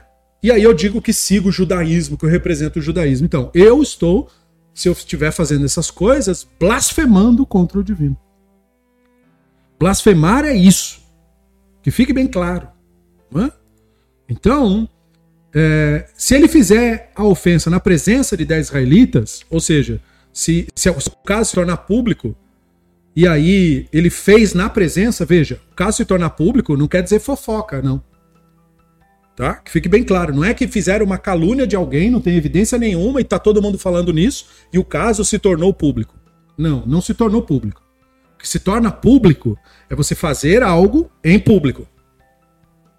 Né? Então o cara foi cometer um, um, assalto, e aí, na hora que os bandidos foram presos, tiraram lá a máscara do bandido, e olha só, ele, é, um dos bandidos era o cara que dizia que seguia a nossa religião. Então, aí sim, ele tornou, ele foi tornado público aqui. E perante dez israelitas, ele cometeu blasfêmia pública. Agora, se alguém se abstém de cometer uma violação, mesmo que ninguém está olhando, veja, é um ato, não uma ideia ou cumprir um mandamento sem segundas intenções, que é o único jeito correto de cumprir mandamento. Se ninguém te contou isso, então deixa eu ser o primeiro. Né? Se você cumpre o mandamento para ganhar as bênçãos divinas, se você cumpre o mandamento para ganhar proteção celestial, se você cumpre o mandamento para ser um fantasma que vai viver para sempre, se você cumpre o mandamento para ser melhor que os outros, se você cumpre o mandamento porque você é melhor do que não sei do que, que a sua alma, não sei das quantas, você nunca cumpriu o mandamento na sua vida. Porque a única maneira de observar o mandamento é sem segundas intenções. Lishma, nós dizemos. Lishma, pelo seu próprio valor. Por que fazer um determinado preceito? Porque esse preceito deve ser feito. Só isso. Não estou falando, portanto, do sistema religioso é, fanático que foi instituído. Não, esse sistema é falso, é obviamente falso. Né? O valor de uma boa ação é a própria boa ação, sem segundas intenções sem querer me autopromover, sem querer passar para você a ideia de que eu tenho poderes, de que se eu rezar, o divino me ouve e aí a mágica acontece. Tudo balela e tudo mentira. O divino não me ouve mais do que ouve você. Se você tem a sensação de que o divino não te ouve, não se preocupe, é o mesmo comigo. Eu sou um ser humano igual a você. Eu tenho os mesmos dramas que você. Eu tenho os mesmos problemas que você tem. Eu posso não ter a mesma trajetória que você. Só isso. Mas eu sou a mesma pessoa que você é. Todos os BOs que você tem que enfrentar, eu também tenho que enfrentar. Tudo que não dá certo para você também não dá certo para mim. Eu não tenho nenhuma habilidade especial que você não tem. Eu não entendo nada mais que você também não possa entender. Por isso mesmo que eu compartilho a informação. Eu não ensino, eu compartilho. Você está lendo junto comigo o texto. Eu não estou te dizendo o que o Ramban disse. Nós estamos olhando juntos. Por quê? Porque eu não tenho mais do que você. Eu só li alguns livros que agora você também está lendo. Pronto. Tudo bem. Então, essa ideia de ter mais que o outro é uma pretensão, é uma falsa imagem de si mesmo. Como se eu fosse uma figura sagrada e você não. Isso não existe. Sagrado é o divino. E o divino se manifesta em você, como se manifesta em mim. E o divino é sagrado. Não é o meu ego, o meu, a minha história, a minha mente, nada disso. É o divino, o divino, só o divino. Não tem nada que ver conosco. Então, ele cumpre um preceito. Não é por causa de terror ou medo, ou seja, ele não cumpre o um mandamento porque tem medo de Deus castigar. Quem faz isso é um tolo. Não é? Porque olha o mundo que você está à volta. Você não vive num mundo de bandidos, de corruptos, você acha que o divino, se tivesse que castigar e se ele fosse o cara com chicote, ele não ia estar preocupado com outras coisas do que com a porcaria do que você está fazendo? Olha a sua volta. Tem psicopatas assassinando pessoas no mundo. Tem gente fazendo guerra. Você é que é o centro da atenção do divino. Por que, que o divino ia preocupar com, com, com uma pessoa inútil como eu? Com tanta coisa acontecendo no mundo. Entende? Então, essa coisa de cumprir o preceito é porque senão o divino vai me castigar. Ele vai parar o universo por causa de um inútil como eu. Com tanta coisa mais importante acontecendo. Não, gente. Não se cumpre o preceito achando que nós somos o centro da atenção do divino. Imagina. Eu cumpro o preceito porque é o correto, porque eu gosto disso, porque eu me identifico com isso, porque reflete a mim mesmo. Só isso. Esse é o motivo correto de cumprir preceito. Não é ganhar nada e nem medo de nada. Medo de afastar forças demoníacas. Não tem nada disso, não existe. Então você não pode cumprir preceito por terror, nem por medo, nem por busca de honra. Ah, eu vou, eu vou fazer, eu vou dizer que faço tudo do jeito que aquele grupo lá fala, que nem gente que gosta de querer agradar fanático, né? Não, eu vou fazer igual os fanáticos estão falando, para os fanáticos me aceitarem. Eu vou fazer como os fanáticos estão pedindo, que é para eles considerarem que eu também sou importante. Então, você está é, achando que vai cumprir preceito para satisfazer seu próprio ego. Isso não é cumprir preceito. Isso é busca de satisfação do próprio ego. Isso é tentativa de construir uma falsa imagem de si mesmo. Portanto, o seu relacionamento é consigo mesmo, não com o divino. Tem nada que ver com o divino. Se tivesse que ver com o divino, não teria que ver com mais ninguém. Então, se cumpre o preceito por medo, vale. Se cumpre o preceito por busca de honra, não vale. Meramente por causa do Criador, bendito seja. Assim como Yosef, o piedoso, resistiu à tentação da esposa do mestre. O que, que ele ganhou com isso? Por que, que o Ramba está trazendo o exemplo desse cara, do Yosef? Porque me diga, o que o Yosef ganhou por não ter ficado com a mulher do cara que ele teve a chance de ficar? Que, segundo os sábios dizem, era uma mulher absurda, quase sobrenaturalmente irresistível e não sei do que. E ele trocou e a mulher disse que tinha amor verdadeiro por ele e não sei do que, e bababá, e nunca conheci ninguém como você, e bababá, e todo aquele papo furado. E ele falou, ele fugiu da mulher até, né? Mas o que, que ele ganhou? Ele ganhou uma acusação falsa de estupro, profanação do nome dele por mais de 12 anos. Ele foi mal falado, agredido, preso, 12 anos na cadeia por algo que ele não fez, mas não interessa, porque desde o mundo antigo não importa exatamente o que você faz, e sim a história que contaram de você. Então contaram dele essa história, isso é o que valeu. Mas nós sabemos até que o faraó da época, né, que não era necessariamente um egípcio, mas tinha esse título, ele sabia que ele não tinha cometido de fato o crime, como nós sabemos disso, os rabinos dizem, porque ele deveria ter sido executado se ele tivesse acreditado naquilo. Mas ele sabia lá no fundo que tinha uma mentira ali, tem uma história aumentada aqui, não é desse jeito que estão contando. Mas, como é uma questão política, ele não podia fazer nada, o rapaz foi preso. Ele ganhou pelo seu ato de justiça, cadeia. É isso que ele ganhou. Doze anos da vida perdido lá no calabouço. Então ele fez aquilo para ter honra? Não. Ele fez aquilo para ganhar proteção divina? Não. Ele foi preso. Que proteção divina ele teve? Perceba? E o texto ainda diz o que para ele? O Hashem estava com ele lá. Por que o Hashem estava com ele e não usou as forças mágicas para tirar ele da prisão? Porque o divino não é mágica. O divino estava com ele lá no sentido de que quando ele se viu preso, ele aceitou plenamente a realidade em torno de si. Isso que quer dizer o divino estava com ele lá. Quando ele se viu preso, bom, agora eu estou preso. Por tempo indeterminado. Na cabeça dele, quanto tempo ele ia ficar preso? Para sempre. No Egito não tinha uma legislação justa. Olha, o senhor cometeu tal crime e pega tantos anos de prisão. Não é assim. Você vai ser jogado no calabouço e vão esquecer de você lá.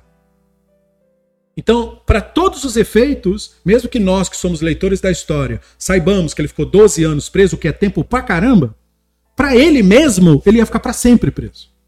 O que, que ele fez? Começou a choramingar e dizer que Deus não existe, porque não deu proteção, porque eu fui cumprir o mandamento e acabei me ferrando e não sei do que. Não. Ele não diz uma palavra, ele aceita plenamente o que houve. Por quê? Porque ele não queria ganhar nada. Por quê? Porque ele não cumpriu o preceito por medo de punição nenhuma. Ele fez o que era certo porque era reflexo dele mesmo. É isso que eu sou. Eu sou o cara que não faz aquilo. E os outros, os outros eram os caras que faziam. E ele era o cara que não fazia. Então essa é a diferença. Não interessa. Ah, mas aí você acabou preso e os outros ficaram soltos. Tudo bem. Se é, é assim que a realidade tem se desdobrado, então tudo bem. Que eu seja, então, o cara que vai preso. Tudo bem. Entendeu por que, que esse assunto tem a ver com esse tema do martírio? Porque da mesma forma, o cara que sofre o martírio é o cara que sofre o martírio. Ah, mas se você não, não negasse é, e cometesse o que o cara está pedindo, você não morreria. É verdade. Mas esse não é quem eu sou. Eu sou isso. Eu sou o cara que não faz idolatria. Ah, mas se você não fizer, você morre. Tudo bem, então. Então eu morro. Eu sou o cara que morre. Como Yosef, ele foi o cara que era preso porque fez isso. Ele se deu mal. Ele não usou o mandamento. O mandamento não é para eu ter vantagem. O mandamento não é para eu ter proteção mágica. O mandamento não é para eu ter poderes. O mandamento não é para eu achar que o universo tem que girar em torno do meu umbigo. Ele não tinha uma ideia de Deus, que Deus tem que resolver meus problemas, Deus tem que me tirar dessa prisão. Cadê o texto dizer, e Yosef chorou dia e noite, pedindo, ó oh, Senhor, me livre dessa prisão? Ele falou, não, tudo bem. Já tô aqui mesmo. Vou aproveitar para limpar esse lugar que tá uma imundícia isso daqui. Ou porque você acha que o texto disse o carcereiro gostou do Yosef e ele logo ganhou confiança lá? Porque ele falou: bom, já que eu tô aqui, né? Por que vocês ficam nesse lugar imundo? Nossa, que fedor, que lugar horrível. Vamos dar uma limpada nisso aqui? O que mais que a gente tem pra fazer aqui? Não tem mais nada pra fazer aqui, né? Então, vamos pelo menos cuidar daqui, né? Já que a gente vai passar o resto da vida aqui mesmo. Ele vivia o momento presente. O divino para ele estava no momento presente. Por isso o texto dizer, o Hashem estava com ele. Ele achou graça aos olhos dos demais. Por quê que as pessoas gostaram dele? Porque não viram nele uma pessoa que estava se lamuriando. O cara foi preso. Mas você realmente avançou na mulher do cara lá? Não, eu não fiz nada disso que estão me acusando. É, mas você sabe que todo mundo vem para cá e diz isso, né? Ah, tudo bem. Não precisa acreditar. Não tô pedindo pra você acreditar em nada. Mas eu não fiz isso. Isso, como Franklin tá colocando, resiliência ao extremo. E aí, mas tudo bem para você? Sim, tudo bem. Tudo que acontece é a vontade do divino. Se é isso que aconteceu, então tá bom. Eu aceito. Então o cara nunca viu ninguém assim antes, o carcereiro. Oh, caramba, quem ensinou isso para você? Meu pai. Meu pai ensinou que é o Hashem que faz as coisas acontecerem e é assim, a gente aceita as coisas como elas são. Não é certo. Não vou dizer que é certo. Mas é o que aconteceu. Então pronto. É o que aconteceu, então pronto. Um dia de cada vez. Então o Rambam está nos dando exemplo para mostrar como que a gente resiste à idolatria. Assim, aceitando os fatos como eles são. A idolatria é fuga da realidade. Para que as pessoas procuram a profanação? Para que as pessoas procuram magia? Porque elas não aceitam os fatos como eles são. Não aceita a realidade como ela é. Não aceita. Por isso, é, busca mágica para poder fugir das coisas como elas são. Não quer resolver os problemas elas mesmas. Elas querem uma solução mágica para as coisas. Por isso que são vítimas de charlatães, estelionatários, enganadores. Elas merecem o que acontece com elas. São responsáveis pelo que acontece. Porque não aceita a realidade como ela é. Então, por isso o Urambá nos traz ele, entende? Por isso que ele é o piedoso. Porque o Urambá chamou ele de, de propósito aqui, né? Por que, que ele é o piedoso, tzadik, o justo? Porque isso é ser justo. Aceitar os fatos como eles são. Para de choramingar. Para de querer usar mandamento para fazer mágica. Não existe mágica nenhuma. Aceite as coisas como são. Olhe para a realidade como ela é e faça o melhor que você puder. ויש דברים אחרים שאין בכלל חילול השם. והוא שיעשה אותם אדם גדול בתורה, isso é muito importante, uau. ומפורסם בחסידות דברים שהבריות ברננים אחרים בשבילם, ואף על פי שאין עבירות הרי זה חילל את השם, כגון שלקח ואינו נותן, דמי שמיקח לאלתר, והוא שיש לו נמצאו המוכרין, טוב אין והוא מקיפן, הוא שירבה בשחוק או בחילה, שתייה אצל עמי ארץ ביניהם. או שדיבורו אין בריות אינו בנחת ואינו מקבלן, וסבר פנים יפות אל הבעל קטעת וכעס. וכיוצא בדברים האלה. הכל לפי גודלו של חכם צדיק שדקדק על עצמו ויעשה לפני כן משורת הדין. וכן אם דקדק החכם על עצמו והיה דברו בנחת על הבריות ודתו מעוברת עמהן ומקבלים בשכל פנים יפות ונעלב מהן ואינו אולבן וכבד לכן ואפילו מקבלים לו ואו ונושא ונותן באמונה ולא ירבה בעריכות עמי הארץ וישיבתם ולא ירא תמיד אלא עוסק בתורה, עיטוף בציצית, מוכתב בתפילין ויופה בכל מעשה לפניו משורת הדין, והוא שלא יתרחק הרבה ולא ישתומם, עד שימצאו הכל מקסלים אותו ואוהבים אותו ומתאהבים למעשיו. הרי זה קדש את השם ועליו הקדוש אומר ויאמר לי עבדי אתה ישראל Asher Bechait Paer. Agora o Ramban joga a nossa régua moral lá em cima. Existem outras ações inclusas na questão da blasfêmia. Então entendam, né? Blasfêmia não é xingar, fazer uma charge. Não, não tem nada a ver com isso. Blasfêmia é uma coisa que nós, que somos os é, é, envolvidos com essa tradição, nós é que fazemos isso. Tem a ver com nossas ações. Então, existem outras ações inclusas na questão da blasfêmia, embora não estejam entre os mandamentos positivos ou negativos. Por exemplo, quando um homem famoso por sua erudição ou piedade, em outras palavras, alguém que faz propaganda de ser religioso e seguidor de Torá, verdadeira Torá, olha aqui, eu sou o seguidor da Torá, fizer algo que o público suspeite dele por causa disso, mesmo, mesmo que tais ações não sejam transgressões, mesmo assim, o Rambam diz, ele cometeu blasfêmia. Por exemplo, ele se fez uma compra e não pagou a compra que ele fez. Não interessa. Ah, mas ele esqueceu. Não interessa, não interessa, não interessa. Não, mas eu posso explicar. Não importa o que você vai explicar. Blasfêmia. Embora ele tenha o dinheiro e os vendedores o reivindiquem, ele atrase. Blasfêmia. Ele se entrega à frivolidade. O que, que isso quer dizer? Sempre prática. Come e bebe com os ignorantes. Olha só. Ou seja, as amizades da pessoa é ignorante. Ou seja, ele não se. Ele não está envolvido com. Ele não é o, o grande líder. É isso que está se falando. Está falando de alguém normal aqui. Está falando do grande líder, grande sábio. Então, ele vive em companhia de ignorantes. Sua fala é, com seus semelhantes não é educada. Ou seja, né, ele é grosseiro ou, ou, ou ele é enfim, como que se diz? Termos de baixo calão, né? Que todos nós podemos. Nós não somos o grande erudito, né? Mas ele é o grande erudito. Ele não falou que é o, o senhor fulano de tal? Bem. Ou seja, é, ele não é educado. Olha só, não é educado, gente. Não, nem chegou a falar que ele é mal educado. Ele só não foi educado naquele modo. Não os recebe de maneira agradável. Né? Como acontece, por exemplo, quando você pega fanáticos e você discorda da posição religiosa dele. A, a, vira uma fera, né? Uh, que medo. Né? Mas age como alguém que procura contenda e mostra raiva. Você pega rabinos em Israel direto fazendo isso. Yosef Mizrahi manda matar os judeus que não seguem a religião. Né? O outro reza para eles serem castigados ou mortos na mão dos árabes rabinos, que supostamente são os líderes eruditos, incentivando ódio, incentivando morte das pessoas. Muito bem. Blasfêmia, diz Uramba. É.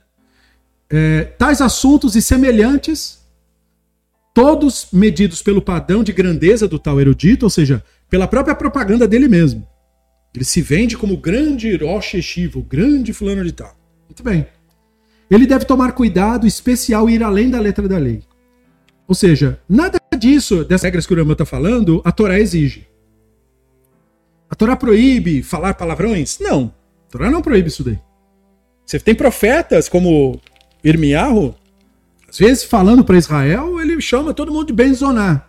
É assim, ele xinga mesmo, porque vocês estão. Sabe o que, que o divino vai fazer? Vai jogar esterco na cara de vocês, seus hipócritas, não sei o quê. Ele fala. Então, do que, que o Rambam está falando aqui? Da pessoa que se vende como religiosa. Pessoa que se vende como grande representante. Olhem para mim, eu que sou, façam o que eu digo. Né? Não, não, não acreditem mais ninguém, só no que eu estou falando. Então, esse aí tem que tomar cuidado. Então, esse cara, quanto mais ele se infla, mais é exigido dele. Né? E ele tem que ir além da letra da lei, ou seja, ele não pode só seguir Torá. Só Torá não serve. Você tem que ir além do negócio. Por outro lado, se o estudioso se contiver falar educadamente com seus semelhantes. Não é de maneira hipócrita e não é com bajulação. O que é bastante confundido, especialmente em nosso país. O nosso país não faz uma diferença muito grande entre uma pessoa educada e uma pessoa bajuladora. Uma pessoa bajuladora é uma pessoa que não conhece você e fica te chamando de meu amor, entendeu? Você não sabe nem quem é a pessoa, que papo é esse? Meu amor, meu querido, eu não sei o quê, ô oh, meu amado. Assim, não sei, você acabou de me ver, meu. Você quer o quê? Você quer ganhar o quê de mim? Né? Então, existe a bajulação e existe a educação. É você tratar a pessoa com a dignidade e o respeito que a pessoa merece. Então, não confundam educação com bajulação. Né? Tem que tratar a pessoa de maneira educada. Ele tem que falar educadamente com seus semelhantes. Quando eles estiverem entre eles, agir como um deles e os receber agradavelmente. O que, que é quando estiver entre eles, agir como um deles? Ué, se eu estou no meio de pessoas que não tem que ver com a minha tradição, com a minha religião, eu não vou falar disso com eles. É isso que quer dizer. Eu vou num lugar E aí as pessoas lá, ah, esse aqui é o nosso colega nosso, ele é judeu, blá, blá, blá, blá, blá. Eu não vou falar do meu judaísmo, nem da minha religião, nem da minha, minha história. Eu não, entendeu? Eu não tô lá para isso. Eu tô lá porque eu tô uma presença, eu reconheço a presença deles. Eu quero ouvi-los também. A vida deles também é interessante, não é só a minha. Então não ficar com essa de ficar centrando tudo em torno de você. Por isso que quando estiver entre eles, agir como um deles. Não é, não é querer destaque. Os receber agradavelmente, tolerar o abuso deles, que de vez em quando acontece, deixa passar. Não ter o ego muito inflado. E não pode discordar de mim. Pode. Não tem problema. Ah, mas eu não acredito nisso que o Moré falou. Tá bom, não tem problema. Não acredito, então. Tudo bem. Ah, não, mas eu acho que. Tá bom. Eu vou fazer o quê? Não tem problema. Tolerar. Ah, mas eu acho que você é um canalha. Por que você diz isso? Tá bom. Não tem problema, entende? Eu não sou tão importante assim. Pessoa tem que não pode se ver como, ah, eu sou muito importante, não pode falar assim comigo. Pode, não tem problema. Eu aguento. Pode ficar tranquilo. Não tem, não sou tão sensível assim. Né? É, nunca os agredir é o que o Rambam requer. Então, o padrão do Rambam é lá no alto. Nunca os agredir, respeitá-los, mesmo aqueles que fazem por merecer. Ou seja, quem não segue nossa religião. O contrário do que ortodoxos fazem hoje em Israel perseguindo israelenses que não seguem religião, ou perseguindo liberais, ou perseguindo mulheres, ou perseguindo não sei o quê. Por quê? Porque eles não seguem do jeito que gente está falando. Não interessa se segue ou se não segue. É um ser humano, ele vive do jeito que ele acha que tem que viver, é aquela maneira que ele acha que é o correto, e ele tem que ser respeitado por isso. A nossa oposição à idolatria, olha só onde o Urambá nos levou. Nossa oposição à idolatria não quer dizer que nós vamos nos tornar como os inquisidores. Não quer dizer isso. Nós temos posições firmes contra a idolatria. Mas aí um cara me diz, ah, mas eu vou fazer mesmo assim. Então tá bom. Então faz. Então percebam, né, aonde nós queremos chegar com isso. Agir honestamente nos negócios, não permanecer na companhia dos iletrados, nem participar de suas reuniões. Aí ele está falando aqui de gente curta mesmo, né? Raramente for visto de outra forma a não ser no estudo de Torá, envolto com as vestes da reza, o talite ou tefilim, cumprindo os deveres e indo além da letra da lei, não, desde que não seja extremista nisso. Ou seja, o Ramban, mesmo na prática da religião, não seja extremista. E não haja de modo ridículo, de modo que todos o elogiem, amem, anseiem por imitar suas ações. Ele santifica o Hashem. E em relação a ele, o verso diz: Ele me disse: Tu és o meu servo Israel, em quem sou glorificado. Então tem como você ser um exemplo, tem como você ser um modelo, mas é muito difícil atingir esse grau aí. Basicamente é isso que o Rama está nos dizendo. Né? Então nós somos pessoas normais que estudam a tradição, que fazem o que podem, que estão tentando cada vez melhorar, mas aquele que quer ser o grande famoso tem um peso enorme nas costas. E tem que ver com a ação dele, com a atitude dele, não com quanto que ele reza ou com quanto que ele faz desde que ele não seja extremista, diz Uramba. Muito bem. Então, terminado aqui, nós concluímos o nosso estudo e eu agradeço a cada um dos nossos colaboradores, sem os quais o nosso Beit Midrash não existiria.